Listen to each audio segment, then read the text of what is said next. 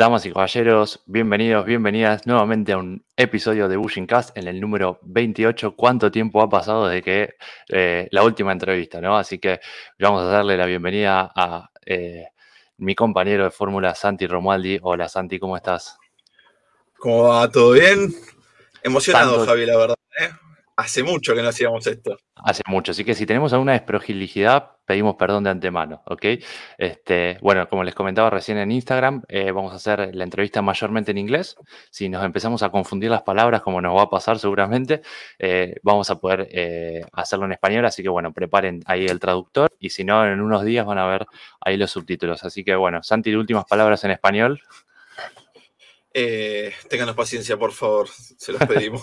Eso, y, disfruten, disfruten mucho la entrevista con William Ustap en el día de la fecha. Así que, ladies and gentlemen, thank you for being there in the other side of the screen. Welcome to the new episode of Pushing Cast. Like I have you heard, we have talked uh, in Spanish, but now we want to try to make uh, the most of it in, in English. So uh, for flow on the interview, we're gonna we're gonna do the, the English part. So sorry for the uh, bad pronunciations, uh, some mistakes, funny mistakes, but we're gonna do our best. Uh, so Santi gonna be my backup in that area. So enjoy the the the, the new episode right. of Buchin Cast.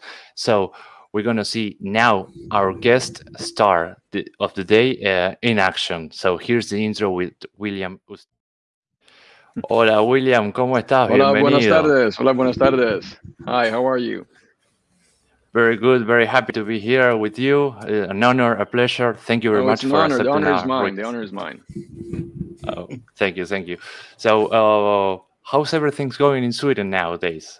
We usually we usually ask about uh, the pandemic, the COVID situation, but it's like a century ago. So, how is it the things now? I'd say the things are pretty good. It's cold, but you know we're we're used to the weather, of course. So, and in the practice, everything is uh, going forward as always. That's the most important. That's, yeah, exactly, exactly. Right. Well, in the in the video we see um, a seminar. Could be. Yeah. Uh, it was from the uh, annual Swedish Bujinkan seminar. So in Sweden we have a uh, like a federation or an organization uh, that connects every club together, and mm. um, every year there is a uh, annual seminar uh, organized by one dojo. So last year uh, I had the privilege to uh, organize this seminar and to teach at it. So these clips are from that time. Okay, okay, okay. What was uh, the theme the, of, of, of, the practice? The theme was Gyokko-ryu Kosshijutsu. Oh. Uh, yeah. so the basics uh, of Gyokko-ryu and, you know, how to how to move from kamae to kamae, how to strike, how to kick, uh, and also how to use some of the uh, weapons like uh, sword, uh, how to draw the sword in the way you use the sword in Gyokko-ryu. Mm. Some people say there is no sword in Gyokko-ryu. Oh, at least I heard, but I guess they are. That's not what I've been taught by by my teacher uh, Kacem, and of course uh, also Ishizuka Sensei. Uh, I've had the privilege to sit down and talk to him a few times about this, and uh, and uh, he has mentioned that there is sword in Gyokko-ryu. Hmm. There's so many things that we don't know yet. for sure, for sure. Yeah, yeah, It's just a scratch of the surface, and that's what keeps it uh, interesting, I think. Hmm. hmm. Yeah, uh, that's right. Well, um, one of the first questions well that we used mm. to do is um, how you start in the martial arts how you started mm. in the um, in the path of the Bujinkan? It was at the same yeah. time you practice another art. Well, I think it, it all started when I was uh, a kid, like maybe seven years old, and my mother took me to uh, karate, and hmm. and she was she was always you know sitting in the dojo watching me, and as soon as if, if I fell down or got hurt just a little bit, she would like yell out to the teacher, "What are you doing to my son?" and everything. so, so much later, when I was an adult, I uh, I talked to that teacher again, and he said, "Oh, I remember you. You you're the reason why we had to uh, keep parents away from the dojo." You know? it's a fun way to be uh, remembered by, but. Um, yeah, but that was just a, a few years uh, when I was a kid, and then I started doing boxing in uh, in high school, and uh, and after that I I found uh, Bujinkan because I was really interested in in ninja as a kid, uh, and I knew that there was a ninjutsu dojo uh, close to where I lived, but uh, I I never really got around to trying it until until uh, after high school, and and I decided okay I want to do something Japanese, so let's try this dojo out. And I'm the kind of guy that when I when I start to do something, I I go all in. I want to do it wholeheartedly. So uh, for me, it was like, okay, here I am. There's no turning back. Uh, mm. And I think, yeah, I, I, think I was like, you know, I was there at every class the first uh, year, and I there was no uh, no hesitation.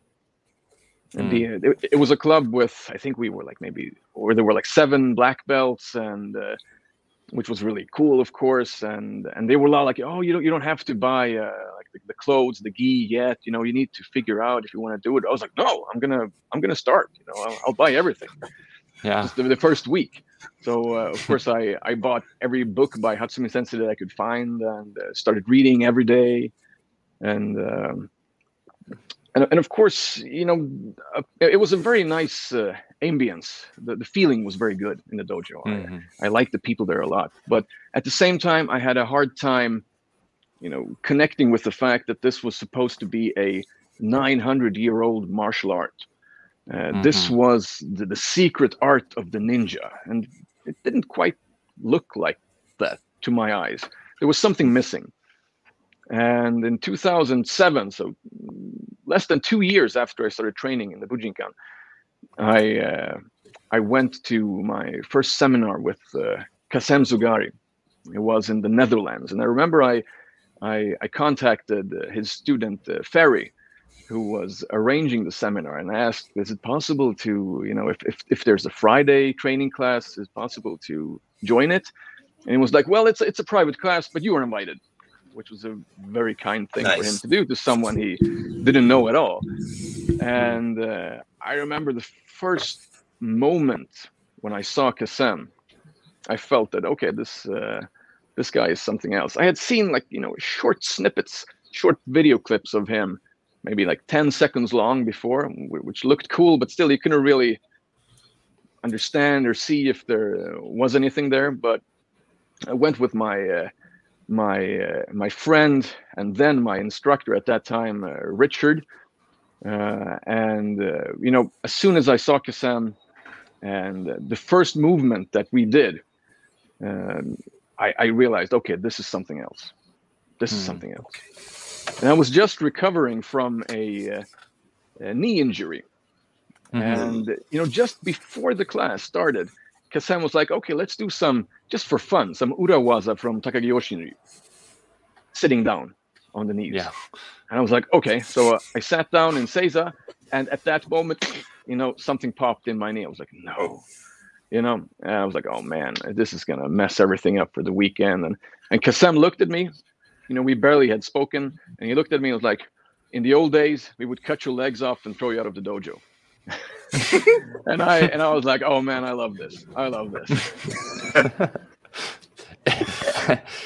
it was a joke or it was a oh, yeah, kind yeah. of serious I, I, think it was a joke i think it was a joke okay but that also that also motivated me to to actually to heal the knee injury by by practicing correctly so this is mm. something that i immediately noticed just from the first friday class that mm. the way Kacem was teaching and the way that these martial arts are supposed to be taught and learned is uh, through a let's say a biomechanically correct way of uh, using the body of the way of moving so for example just the fact of aligning the knees with the feet was mm-hmm. completely new to me and uh, just doing these types of movements actually uh, made my knees you know heal. So i didn't really have to do any surgery uh, which was otherwise uh, uh, a risk. Yeah. And uh, and i remember quite clearly the first class how we did uragyaku uh, but the way kacem shows the basic uragyaku is is uh, with the same form as you would do tsuki when you break it up into different kamae.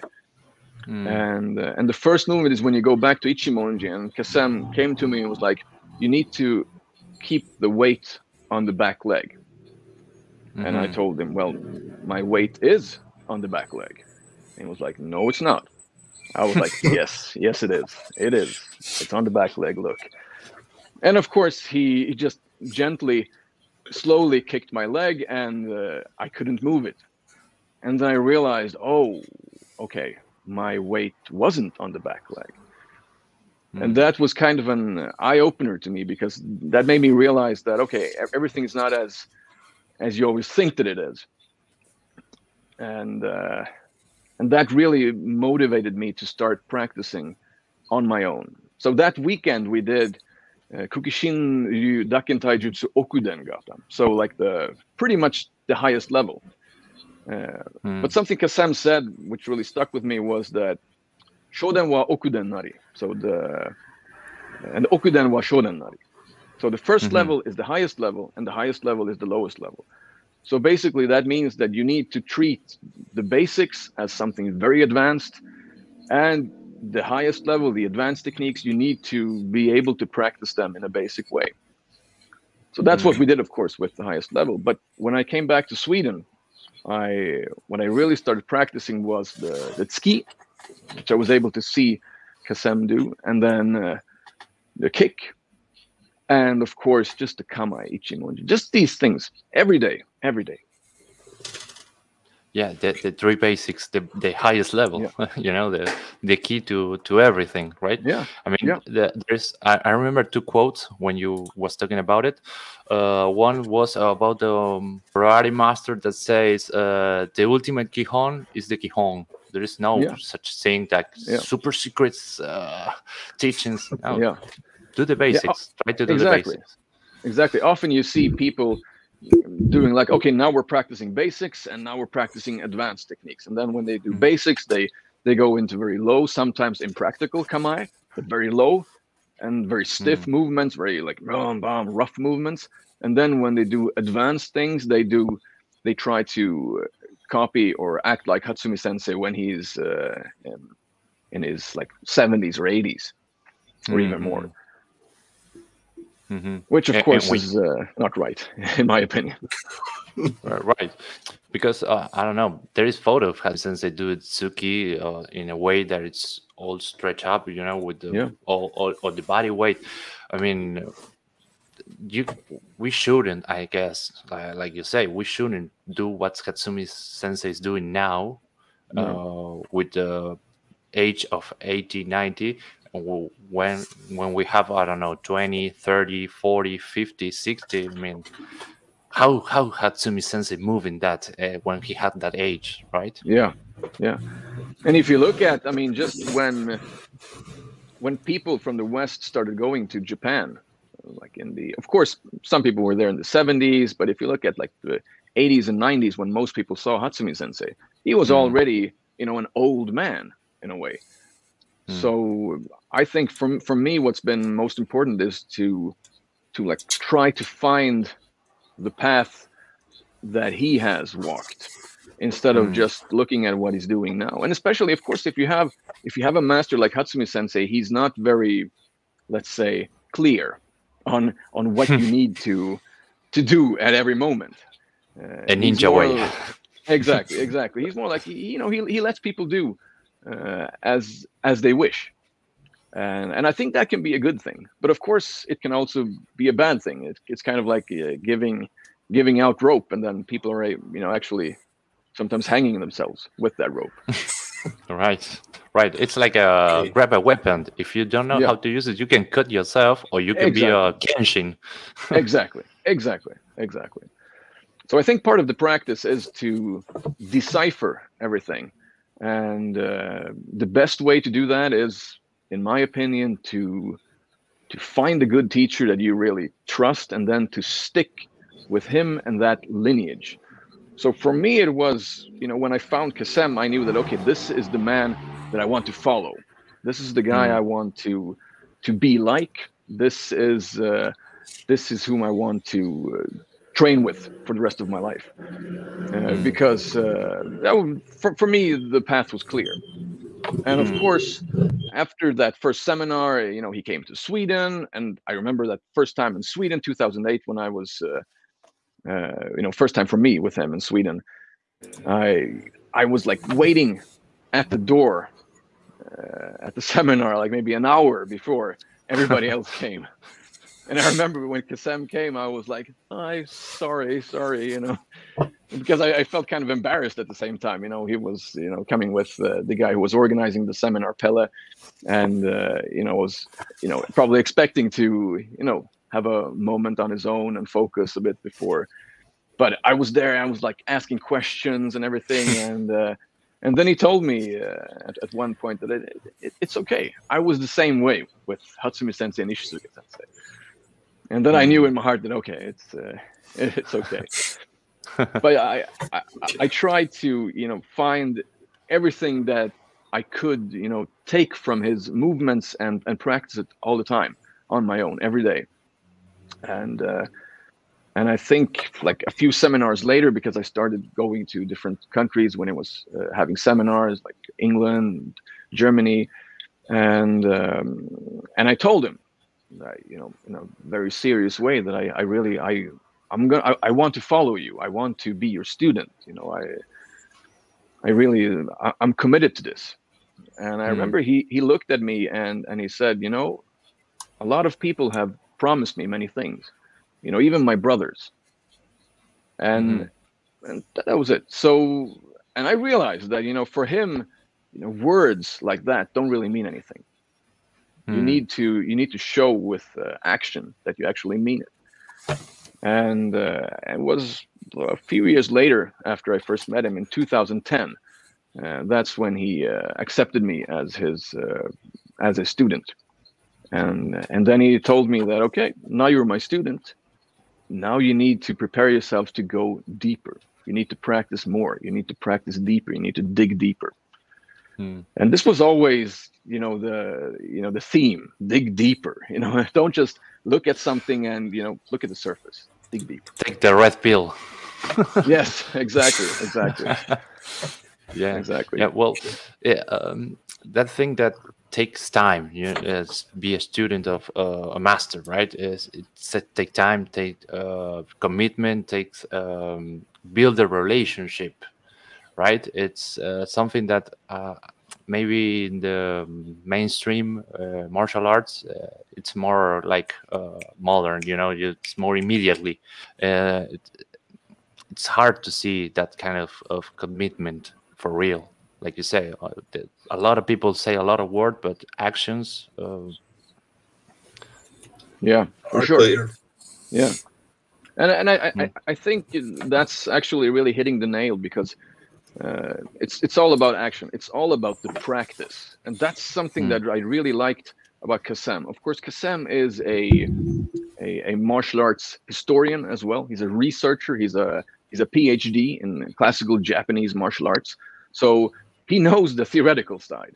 He knows hmm. the the studying part. I mean, he can he can read you know the old texts and and he has studied them and he's given he's been given access to them. Uh, but with him, everything always boils down to the practical, the practicality of things. Even his field of study is about the practical side of how classical martial arts were transmitted so of mm. course you have the the writings, you have the Kuden, you have all of the let's say the theory, but the movement. How did the people, the masters of old move?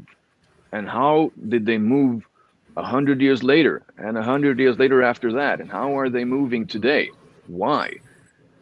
And I, I think that this is uh, the key to really unlocking the difference between uh, something like that we do in the Bujinkan, which is a very old martial art uh, compared to newer martial arts, uh, be mm. they hmm. Japanese or Chinese.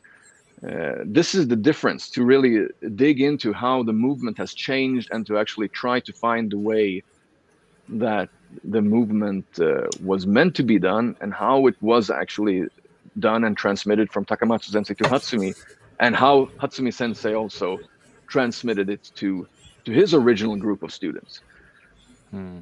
Okay. Hmm. So mm -hmm. to see if I understand it, it's not just to study the techniques or the things from the schools. It's just the process that we need to understand to get to the to the small details, right? Yeah, I think so. I think so. And it's it's okay. it's of course the, the the process of the practice is one thing. You you you can't just uh, let's say take a movement like a kick. You can't yeah. take a kick and then think, okay, how do I make it easier for me? And then you practice, oh, wait, I can generate more power like this. Oh, I can do this.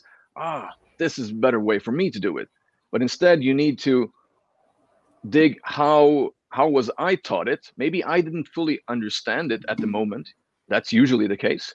So you need to study, you know, in, in, in many directions and and try to trace it backwards to see how the movement is supposed to be done and uh, and I think this is the the the strength of Kacem, my teacher, to to actually put a kind of uh, uh, not a teaching method, but but something, uh, some sort of a method to to learning this process. So some people think that the way Kacem uh, teaches basics, or if they have seen him uh, do a basic movement or something, then they go, oh that doesn't work that doesn't work or something like that no but that's mm. because it's a basic movement that you're you're perhaps practicing to to build the, the foundation for your kamae you're building the tendons the smaller muscles the, the ligaments and the flexibility and uh, and also building an understanding to how to use that same body that same movement with weapons this is also mm. important yeah so there's uh, there's like so many dimensions to this Mm and, and, one thing I was thinking about it, uh, the thing uh, you say the basics and how you connect basics to another basics to another basic, and when you practice, it doesn't seem real or effective. But in a in a moment that you naturalize it, or internalize it, and it's doing it in one motion, it's in wow, what happened? I mean, a, a, proper tsuki doing uh, the proper way, but with the proper practice, it's could be devastating. I think I think that's uh, what you just said was really important, uh, especially when you said proper tsuki or a proper proper practice, because I mean most people have sincere intentions. If you mm -hmm. ask mm-hmm. people, are, are, are, you are you are you practicing correctly? They're not going to say mm, no, no. I tried to practice wrong or if you if you ask them do you practice basics they're not going to say no no i don't practice basics at all basics suck most people say that basics are important but the question is what kind of basics right. and i think this was you know when i when you first time i met Kacem when he told me to to strike him. I would do the same way as 99.99999% of people in the bujinkan would do which is you you show the the punch with every part of your body except the one where you're you know gonna hit with. So you you you you lean forward or you pull your hand back and you do all sorts of strange movements. And this is mm. when Kacem was like no you need to cut off everything that telegraphs the movement everything that that shows your movement that displays your movement before it's already there before the strike connects uh, and this mm. is, you know, the aspect of uh, of of moving in an in a, in a visible way, like the the ninja. Mm. That that's my interpretation of where where or part of where this uh, type of uh, let's say legend of the invisibility comes from. This this really this cutting off everything that's unnecessary. This complete economy of movement, and of course, this exists in the most martial arts in mm most martial arts, you have this. But if you look at sports martial arts, you have a lot of uh, focus on speed and power, which mm -hmm. means that sometimes you can, uh, let's say, compensate. So you mm -hmm. maybe because you are faster than your opponent, you don't have to be as invisible in your movement, uh, or you're more flexible, or you're uh, you're stronger, so you you manage to take so many hits, and then you can just knock your opponent out. Uh, hmm. whereas in this martial art, where everything is uh, is supposed to be for uh, for real practical use, then you need to cut down everything in your own movement. And this also is a way to practice how to look at your opponent and see what he's doing. So uh, if you practice on your own to not do certain things, like to not lift your shoulder when you're going to strike, or to not lean forward first, or to not push with your legs in a certain way, or your feet in a certain way, and to not, you know, pull back your hand first, then you can also see these movements in the opponent. Mm. Uh, and you start to be able to see these to, to uh, let's say to to be able to to read the opponent and to be able to intercept his attack. Mm. Mm. And of course, uh, you can't just you know theorize about this. You need to to practice it. Exactly. And in a in a in a kata way, but you also need to put a certain aliveness into it. Right, right, exactly. Because uh, that's what I'm gonna say. You know, it's very different when a person do a tsuki that you didn't expect at all, and suddenly you have the fist here. you say, "How how happened?" And um, when the a person you see a lot in the in the newest person you know when people just start in in any martial arts try to oh, bah, oh, and uh, try to like you say uh, erase what is uh, not necessary and the big example is uh, hatsumi sake when you see everyone say i don't know what he did me i don't know how he hit me i just get hit in some part with some uh with some fist or, or or something. Yeah, but that's also you know when you when you look at the way people attack Hatsumi Sensei, mm. you, mm. you, know sometimes he doesn't need to do much at all. And actually, there's, there's, a funny story because the first time I went to Japan, uh, which was 2008, so it's one year after I met Kacem the first time, uh, and and I remember I was I we stayed in Ishizuka Sensei's dojo, uh, mm. me and uh, Richard, and uh, you know it was an epic journey of course. Uh, i was like so pumped uh, yeah. at every moment but then you know the first class with hatsumi sensei I, of course i had introduced myself before i spoke a little mm-hmm. bit of japanese already at that mm. time and I, I really wanted to do, you know do it properly and of course there were so many people but nobody really you know dared to go up to him and say something so i was like okay he's alone i'll, I'll go up and talk to him so why not, right? I, yeah, I talked to him a little bit, and then during class, I, I, I tried to stay close to where he was, yeah, in, in the back mm. Of the dojo, mm. or, or the front of the dojo actually. And uh, and then I, I asked him, you know, nobody did this. I asked him, could you please, you know, like show me, you know, do it on me. And he was like, yeah, sure. And at that moment, I remember I was like, whoa, hold on, this is Hatsumi Sensei. Am I gonna say yes? what what what kind of like do I strike him hard?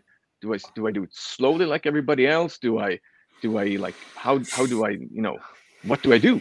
So I kind of like you know gave him a I, I don't know something and uh, a, some sort of slow tsuki, and he was just like kind of took my hand and like blew at my face or something, and I was like okay, okay that was the level that he saw from me. he could just blow on me, and uh, and uh, and that was enough.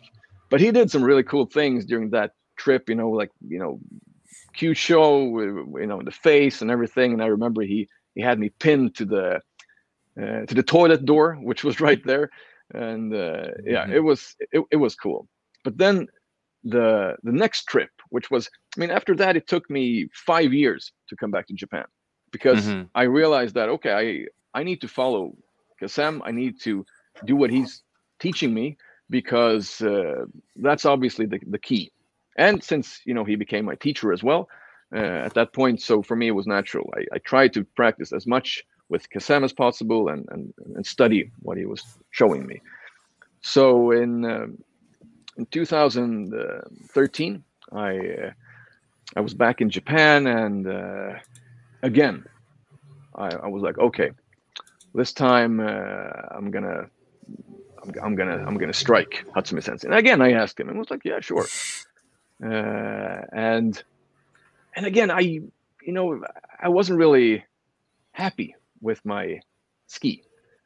I, I Hmm. can't say that it was Hatsumi Sensei who, who who did some magic on me. It was just that it, it wasn't a good tsuki. I, I I could feel it. It wasn't committed, and at the same time, it was the timing was off with him.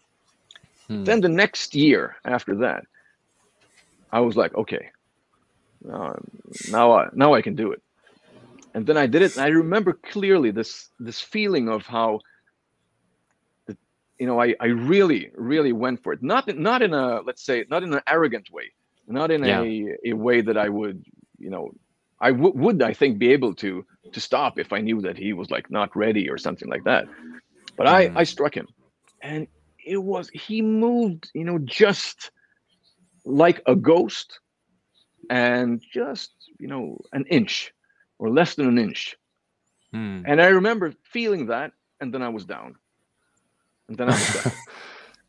Uh, and but but of course, what was and then he.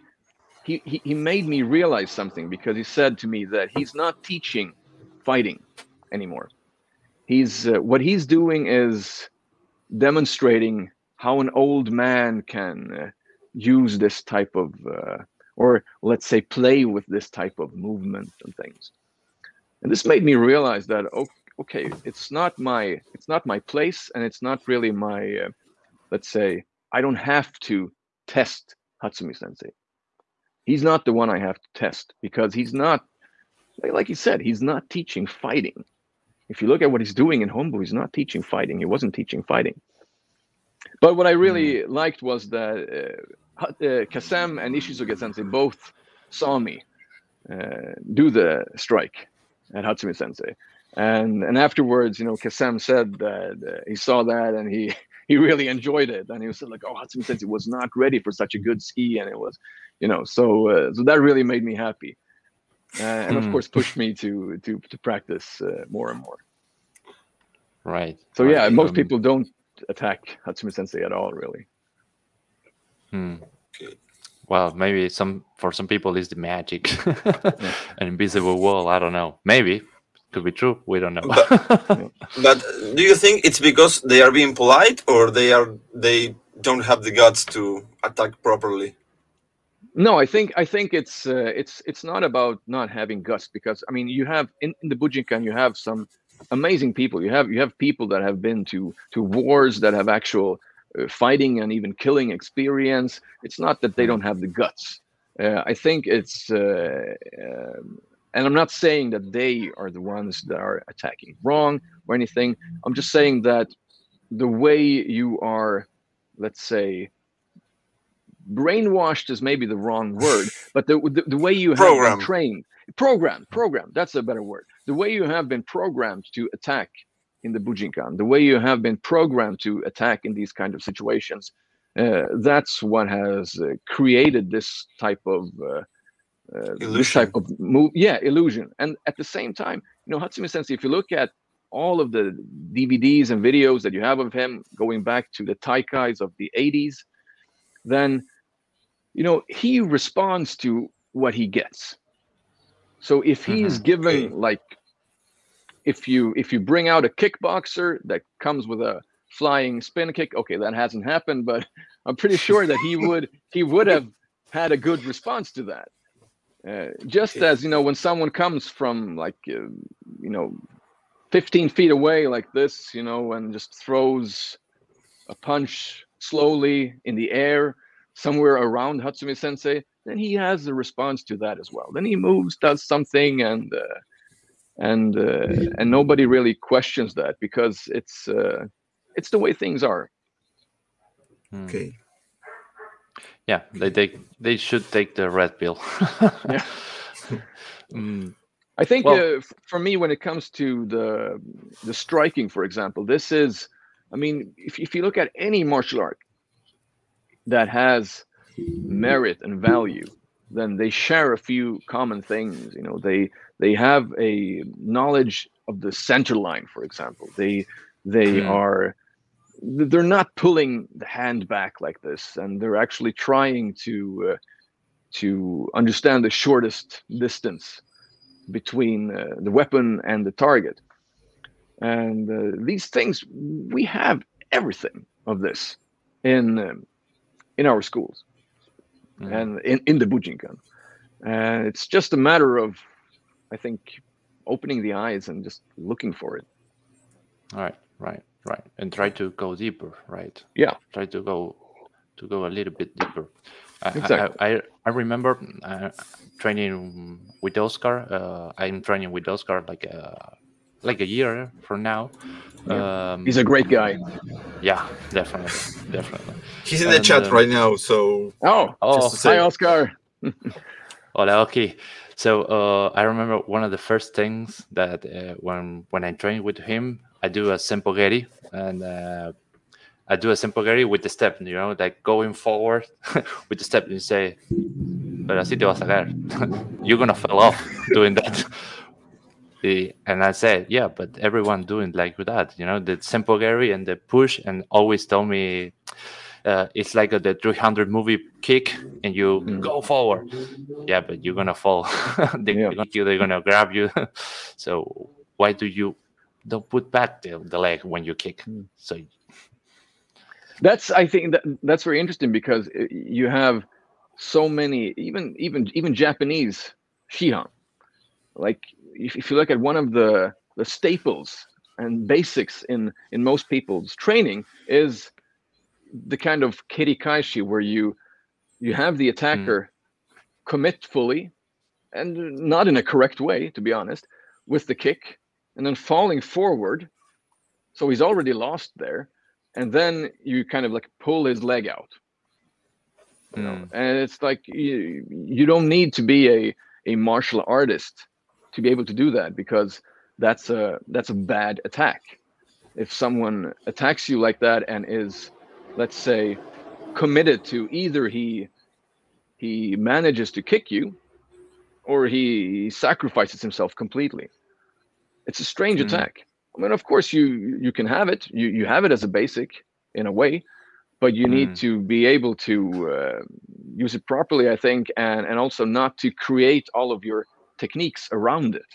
Even if you look at hatsumi sensei mo- most people attack like that and he, that he just has to he just has to like very lightly pull his own leg out whoop, and then the guy falls down. It's uh it's not something that you really have to you know be a soke to, to be able to do if Right. if the person attacks in that way. And and Mm. for hatsumi sensei i think it's you know like i said before he uh, he responds to what he gets Mm. Okay.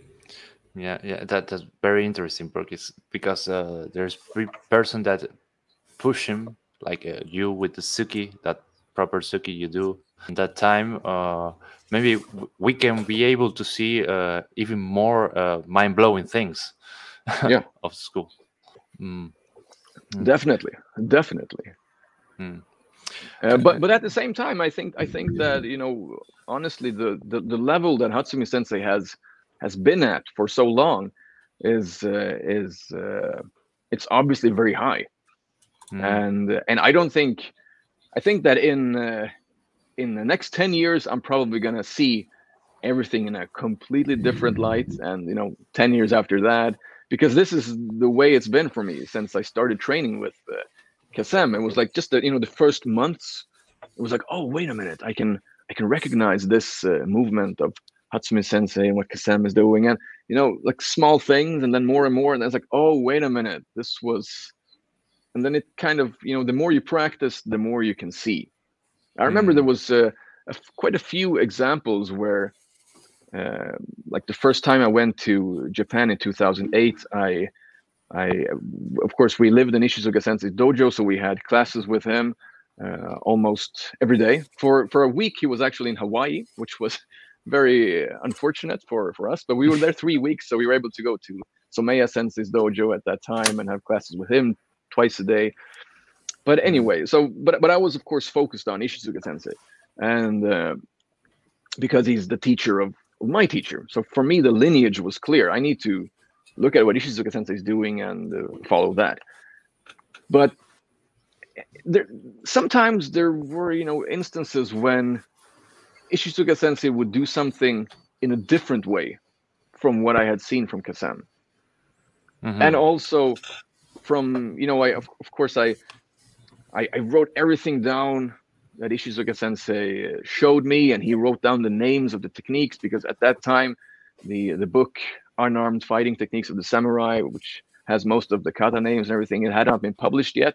It was actually published the last day when I was in Japan, so I bought it in Japan. Oh, Uh, but but you know, Ishizuka Sensei would take the time after class and write down the names of the, the techniques and everything, which was so amazing uh, and uh, inspiring for me. But sometimes there were moments when he would show something different from what Kacem would do. And in Hmm. my mind, you know, at, at first glance, it was like kind of an overload. Like, wait a minute, what's happening? This is Kacem's teacher. How is it possible that? But for me, it was simple. Kacem was my teacher. He was the one I wanted to follow. So naturally, I chose to do it the way that Kacem showed me. However, that didn't mean that I disregarded what Ishizuka sensei did. No, I practiced that as well, or I, you know, stored it, let's say, somewhere Mhm. in the back of my mind and in my Mm. notes. And then, you know, later with practice, then Kacem would say, Oh, and then of course you have this way of doing it, but this is because of this, this, this. Uh, or you have this level of doing this inside this technique. And then it's like, wait a minute, that's what Ishizuka sensei was doing. And then suddenly everything makes sense. And then I was like, man, but if, if I had been doing it the way Ishizuka sensei was showing it, if I would just, you know, try to copy it only that way, without having the proper guidance along the way, then I don't think I would have, uh, you know, be able to come to the same conclusions. right. So this is like uh, an ever-evolving process, and you can't just take anything at face value. Okay, I saw Hatsumi Sensei do it this way, and that's how it is.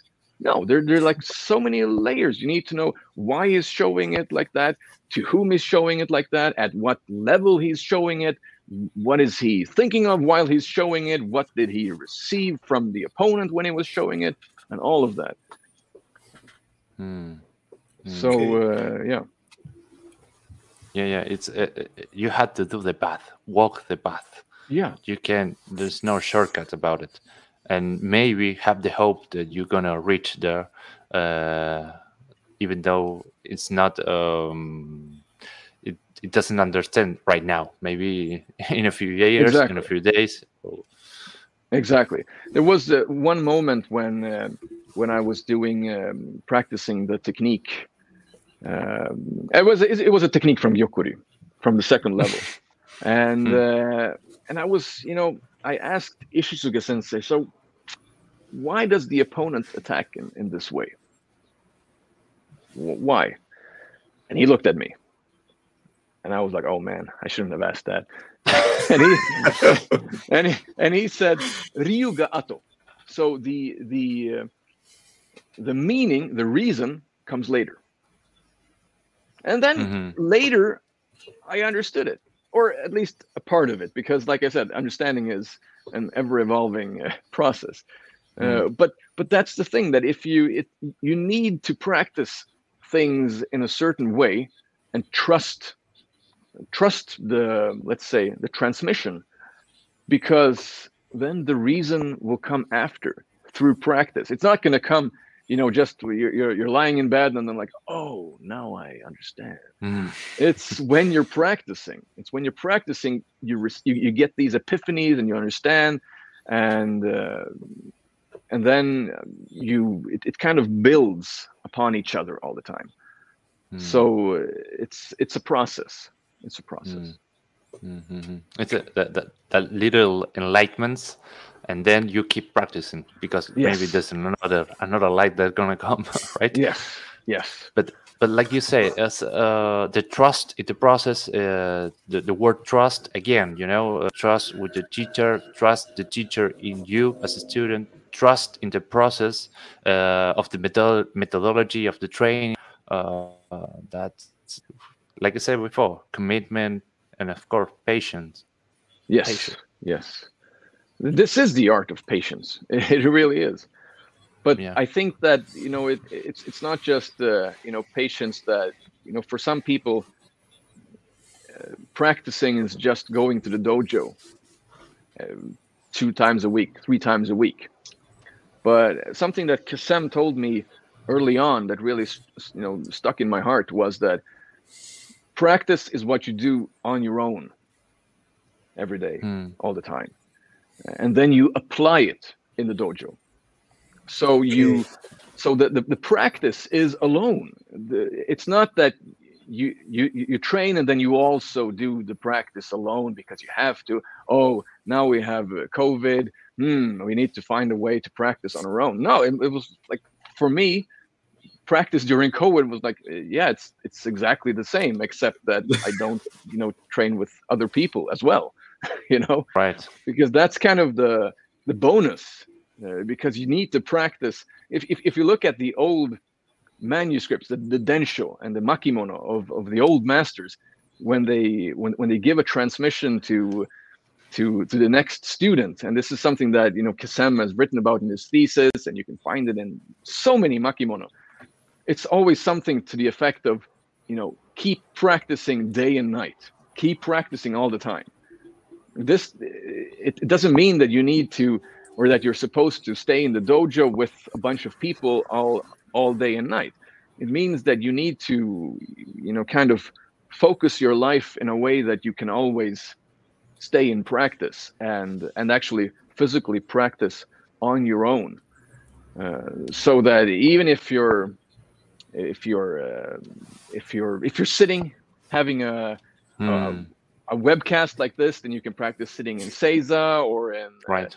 you know, doing these kinds of things, uh, and Do also that. to to to focus your your life around, you know, finding the ways to practice. And this is something I remember when uh, Kacem told me at one seminar, uh, it was like in, I think 2010 in Slovenia, uh, during lunch, he said that he would, you know, have, have a seminar. You know, when when a Kacem is teaching a seminar, y- you guys have met Kacem, I think. No, you you, you haven't. No.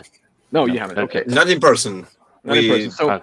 when K- Okay. when Kacem has a seminar, he goes around and shows on everybody, everybody. Uh, not like you know he teaches and then he stands in a corner and you know. So he goes around and shows everybody, and he really commits, and he's been that way since the first time I met him.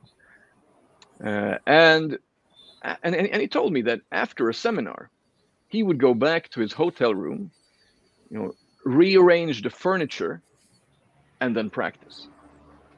And then after the practice, then he would take a bath or, or something like that to relax. but that's the that's how how how I mean how his vision of the word practice really, uh, let's say, changed how I view the word practice.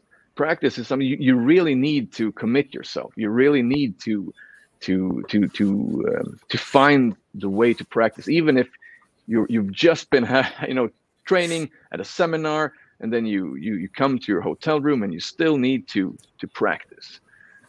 Hmm. That really inspired me. Right, right, right. It's, it's like you say, take action. Yeah. take action, not only words, action. I mean, talking is an action, uh, writing the words is an action, but how is the um, the, the the weight on that uh, words, right? Yeah. Makes the the action. Yeah. Hmm. Okay. Um, we seen in in in, in your screen uh, the Yeah. Hirameki Dojo, right? Yeah, That's the yes. Hirameki Dojo. Yes. I can yes. see. It- It's quite quite beautiful. I see. uh, Thank you, nice thank you. It's- it's in the basement of my house. We we moved to a house last year, uh, Oh. and uh, my my wife always always wanted to move to a house, and my only prerequisite was okay, but we need to have a place for a dojo. Then then then we can move to a house, and and people need to be able to get there. You know that was uh, that was uh, the only thing important. The to me. condition. Yeah, exactly. yeah, yeah. Exactly. the contract. exactly. Exactly. okay. So, uh, And- and again, of, of course, everybody doesn't have this opportunity that I have.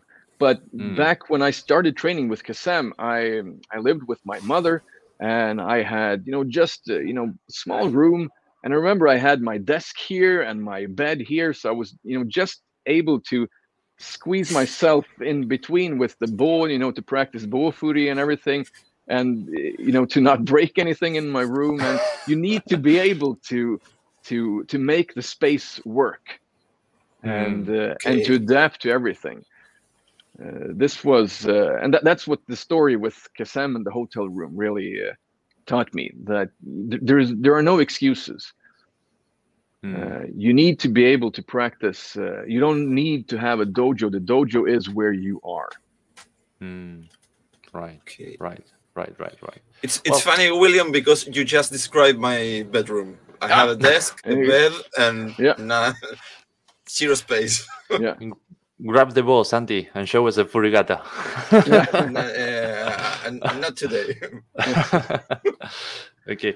Um, well, one thing I was uh, thinking about confinement and the small spaces, uh, maybe the COVID was a good thing uh, in the practice so people can discover the Hitori Keiko, the, Mm. the practice alone. Maybe a lot of people Yeah. doesn't practice alone uh, until COVID uh, happened. Yeah. Yeah, yeah. I think so. And uh, but but that's you know, eh, it was always funny to me that people were like, "Oh no, I can't train. I haven't been training," and uh, it's like, why? I mean, what were you doing before?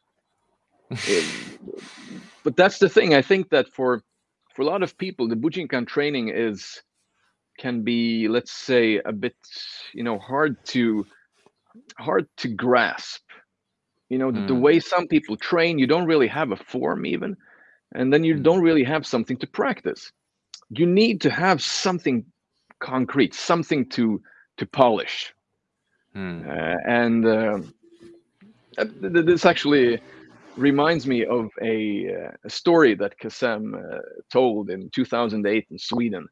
Uh, and I, I, I've told it so many times after that, I've, I've, I've kind of made it uh, my own in a way.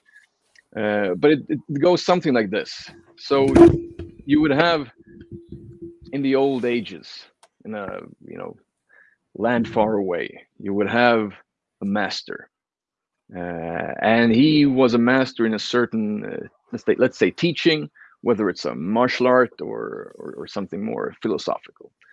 Hmm. and he had a few students. Let's say he had four students.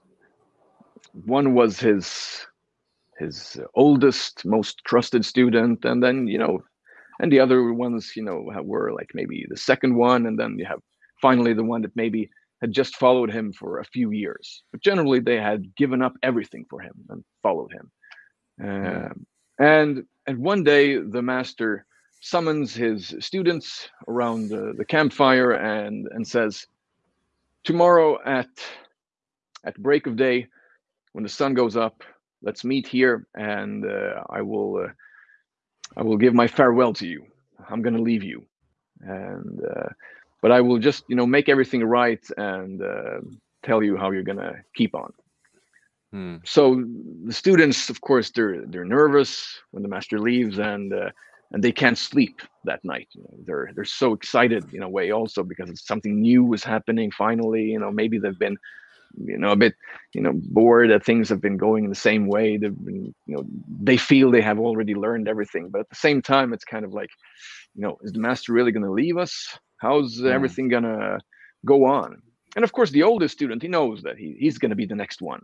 So he's expecting some sort of uh, let's say a diploma or something that he can really you know show to the world that he's the one uh, Mm. to get his own followers of course. And, and he's already making plans with the next guy and saying like uh, oh you know you're gonna be my my right hand guy you know you're gonna you know be my successor and etc etc All already making plans.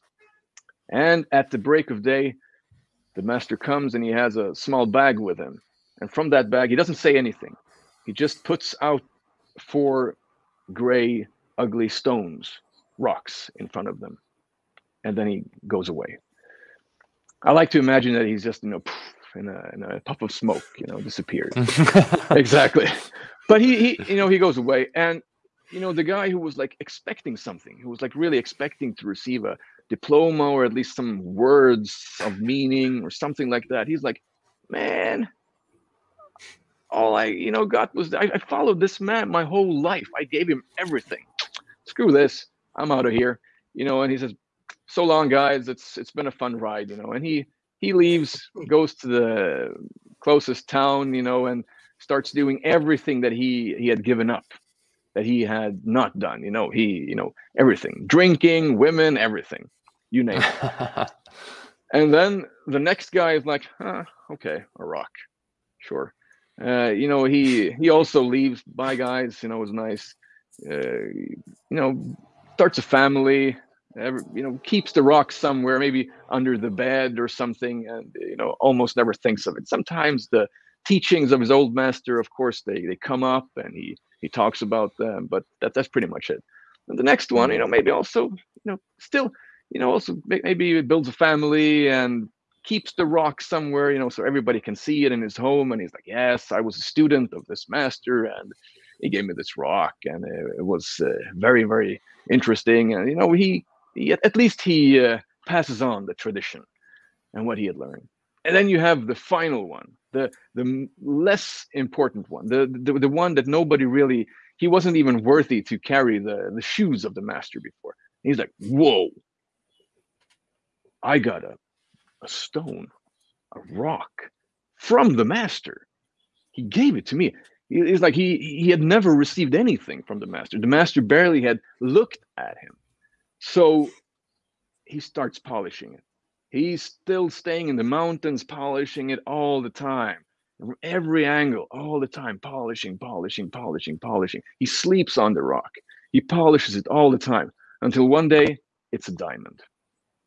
So everybody had received the diamond, but of course, you need to polish.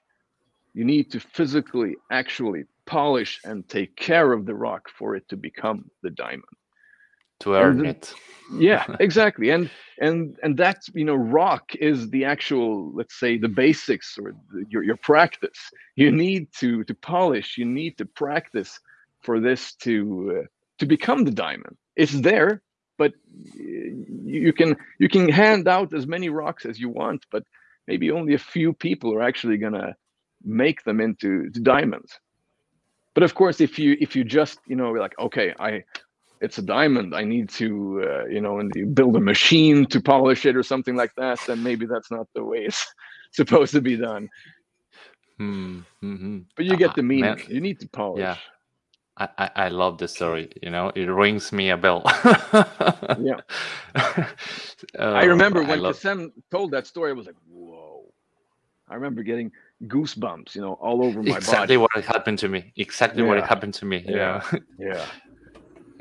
Awesome. It was, uh, awesome. it was, uh, really changed me in mm. so many ways. And that's, you know, th- that's what I, let's say, like about the practice and uh, and being with uh, Kacem is that there are so many moments like that when you when he kind of changes everything and and again it it can be something like okay you've been practicing a certain movement or a uh, or a kamae or, or, a kata or something like that you know in a certain way mm. and hmm. then he suddenly like he changes it a little bit and maybe sometimes you're not even sure if did he change it or did my perception and understanding change hmm. but it doesn't really matter because then it's kind of like a goosebump moment again it's like whoa hold on and you suddenly see more clearly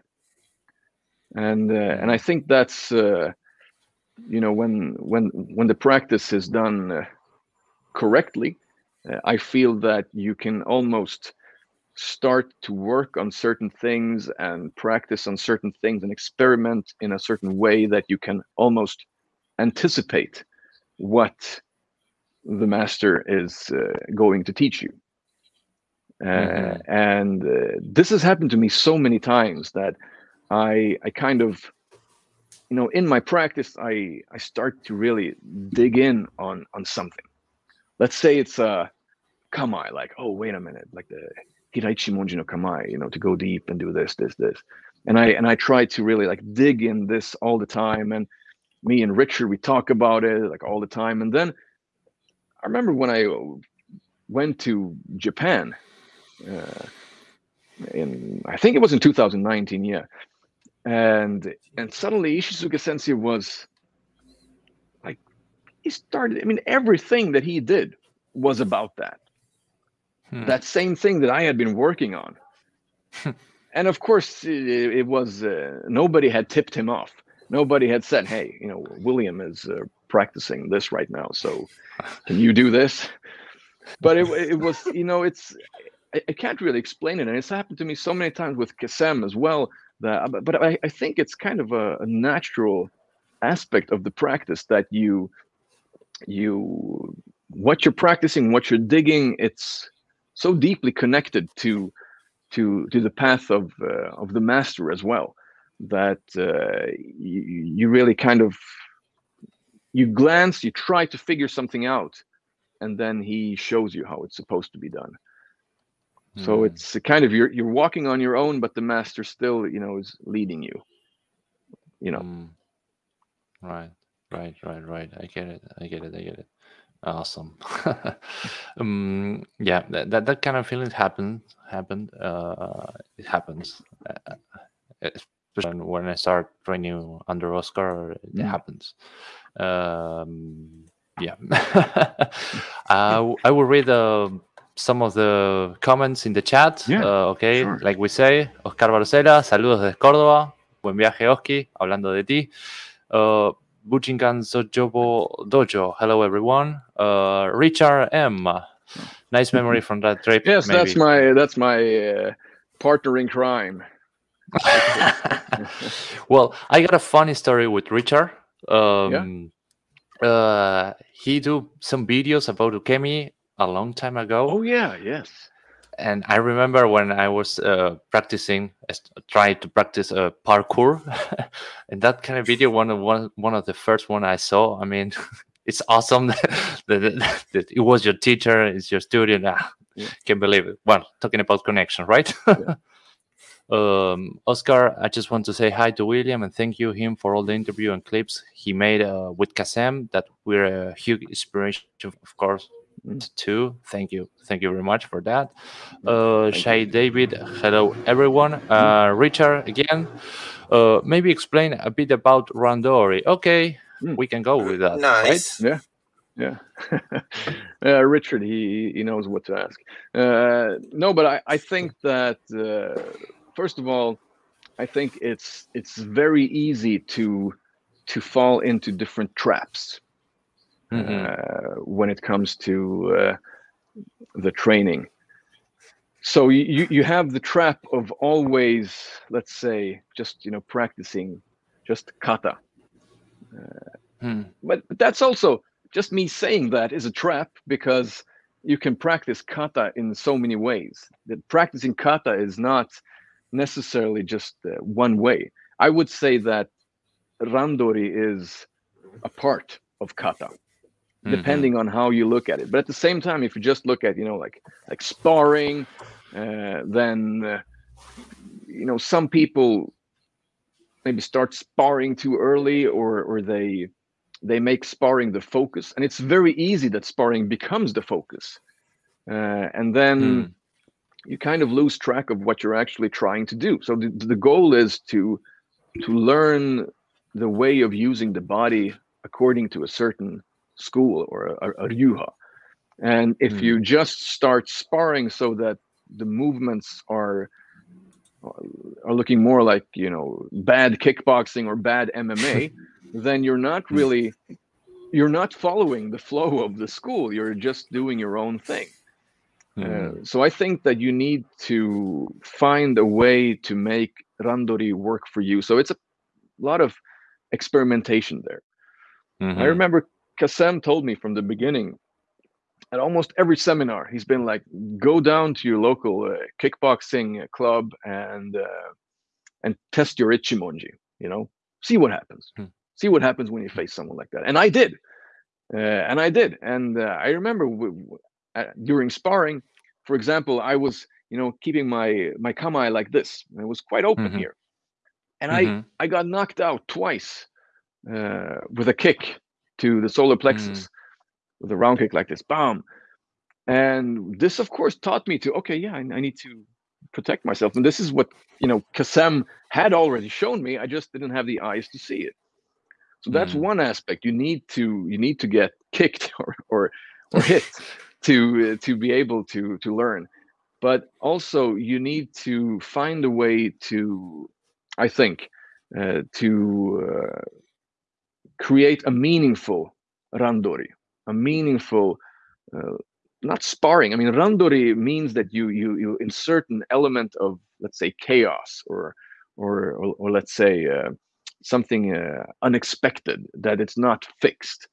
So this can be just like you're, you're practicing let's say a Kukishinryu dakentaijutsu technique and you you adapt by moving from one technique from one finishing movement to the other so you you start to do let's say an onikudaki and then you move into a seoi nage based Mhm. on the response you're getting from the other person but this also is a it's not that easy to just suddenly start practicing that because if the person you were training with is like you know starts tensing up or doing something else then that's not a meaningful practice. That's just making life difficult. And that's just uh, making you feel like oh i can't do anything. This this all sucks. You know um, nah, it doesn't work.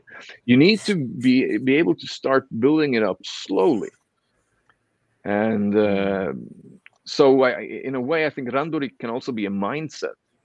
Uh, sometimes you can practice a kata and it almost feels like you're doing randori. And you can do Mhm. it in uh, and, and you can insert elements of randori. For example um, like the, the basic way uh, which i think is a great way to practice for example when you practice the tsuki and the other one has to do a response is that the, the guy is standing in shizen and you know does a tsuki bam you know in a very invisible way. So that you need you, you only have this split second to to Move. to make the movement work exactly Hmm. uh, that's one aspect but then you can say okay let's uh, let's both go into kamae for example and let's just add the element of moving around so we're not Hmm. standing still you you have this for example in in kotoryu when you look at the the the levels where the opponent is walking towards you Right. Yeah. and he comes close enough and then you either you intercept his actual movement or you intercept his his mind making the connection to initiate the movement but you Mm. can do this in an let's say more graspable way by by you know both people moving a little bit and then you find the opening and strike and then you apply the technique this is something that i learned from the beginning but i haven't always been good at it uh, and that's to experiment. Uh, this is something Kacem has always said you need to experiment. You need to dig. So digging and experimenting with everything. You can't just say okay now i have my tsuki. Hmm, one two three. You need to be able to do the tsuki from every angle. You need to practice it in all situations. You need to apply it to all weapons. Uh, I, I remember when you know if you read interviews with Kacem and what he has also shared with me and everybody else when he went to Japan the first time in 1989 he uh, he uh, he came back with three techniques or let's say tsuki uke keri Mhm. and uh, Mhm. you know ichimonji no kata and the bojutsu kata as well but do you think that he was just going one two three or, or from kamae four and then practicing kicks one two uke one two three and that's it? No. He was experimenting applying it in so many different angles and variations and uh, and you know digging digging while still keeping the let's say it's polishing polishing Hmm. the stone. So he's not like oh wait a minute i like that rock even more i'm gonna do polish this one as well and oh wait a minute that's a diamond already i'm gonna take that one and oh this one no just that same rock but you know polishing it in different ways what happens if I polish it here? Oh, what happens if I polish it here? Maybe I should, you know, do this. Maybe I should put some water on it. What happens then? Mm, okay, that didn't really help. Okay, what if I put it in fire? What happens then? And you know, that's the sort of polishing process that you need mm. to do, and that's randori to me. You need mm. to experiment from different uh, uh, sides, and also in, it's it's a martial art. You need to be able to, at one point, you know, if if a guy practicing karate or MMA or kickboxing comes in and wants to not even spar, but just you know gently touch gloves, let's yeah. say, you know, just do mm. something, then you can't just go, oh, wait a minute, what? How how do I? Wait, this is no, it, it doesn't work like that. You need to be able to do something because the difference is not that huge. I mean, of course, I was talking about, you know, this is a martial art where you need to go into the past and really find how the movement was made back in the days and try to, let's say, uh, discover this or rediscover this in your body and reprogram your body to to mm. fit the ryu. But at the same time, it's still kicking, striking, and uh, avoiding. Yeah, yeah. And, and grabbing and throwing and locking and everything.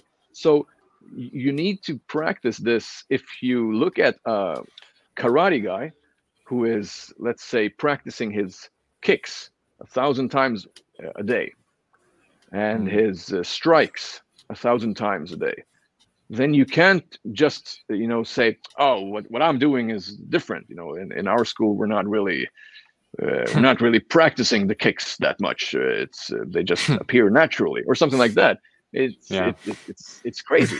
then you need to you need to practice. If he does a thousand, you need to do two thousand.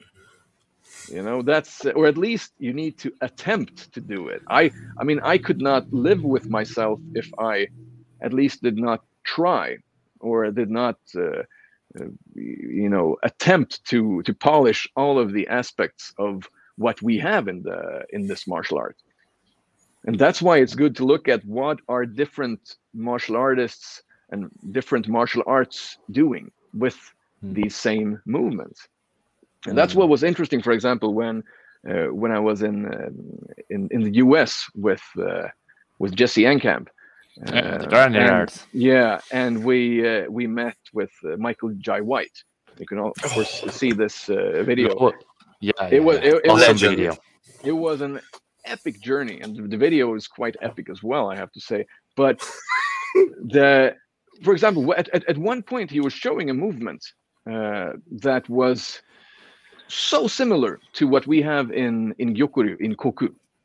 Uh-huh. Of course, he did it with his way of using the body, the way he is, uh, you know, the way he is moving, and he explained that this was a, uh, let's say, uh, like a like, like, a secret weapon that a uh, quite famous UFC fighter uh, had had been working on, and they had been mm-hmm. doing sparring, and and he he learned this from that fighter. But this was this was basically koku or a part of koku, and and again this goes to show that we have so much in our martial art. It just it's a question of how do we practice it. So the question is, do you uh, who, who do you think is better at applying this movement from Koku? Is it the UFC fighter or some you know fat guy from the Bujinkan, you know, who's been practicing for 40 years? You know, right? It's because the the way you you look at a technique is different. So you, again, mm. coming back to what I talked about in the beginning, you need to strive to find the practicality while keeping in the flow of the teachings of the Ryuha. And that's, uh, I, I, think you need to, you need to have a compass. You need to have a map. You need to have a compass uh, to, to not lose your way. And that's when you mm. start sparring too much. If you, if you just do sparring, first of all, you're going to get injured. Uh, mm. If you spar too much, if you spar too hard, uh, and then you can't practice. Then it's not, it's no longer the, uh, uh, you know the ninjutsu, uh, the path of uh, endurance or perseverance. It's you know you're injured and you you can just read a book. Right. so you, you you need to keep your body healthy. That's one aspect, but you, you you need to always stay focused on what did your teacher show you? What did your teacher show you and how uh, what did he what did he transmit to you? And that's the flow that's the transmission. And if you if you start doing like too much of your own things then it becomes the jikoryu the, the your, your own style. And that's mm. uh, of course you know something that i remember from the beginning when i went to japan. Hatsumi sensei said it many times Someya sensei said it don't create your own style I remember. Even though, clear. yeah, yeah, many people are doing it, and yet we we are here. yeah. Even though, yeah, yeah, yeah. And I remember but, Hatsumi Sensei hmm. said in 2008 that you know to be able to do what he's doing, you need to study each ryuha thoroughly.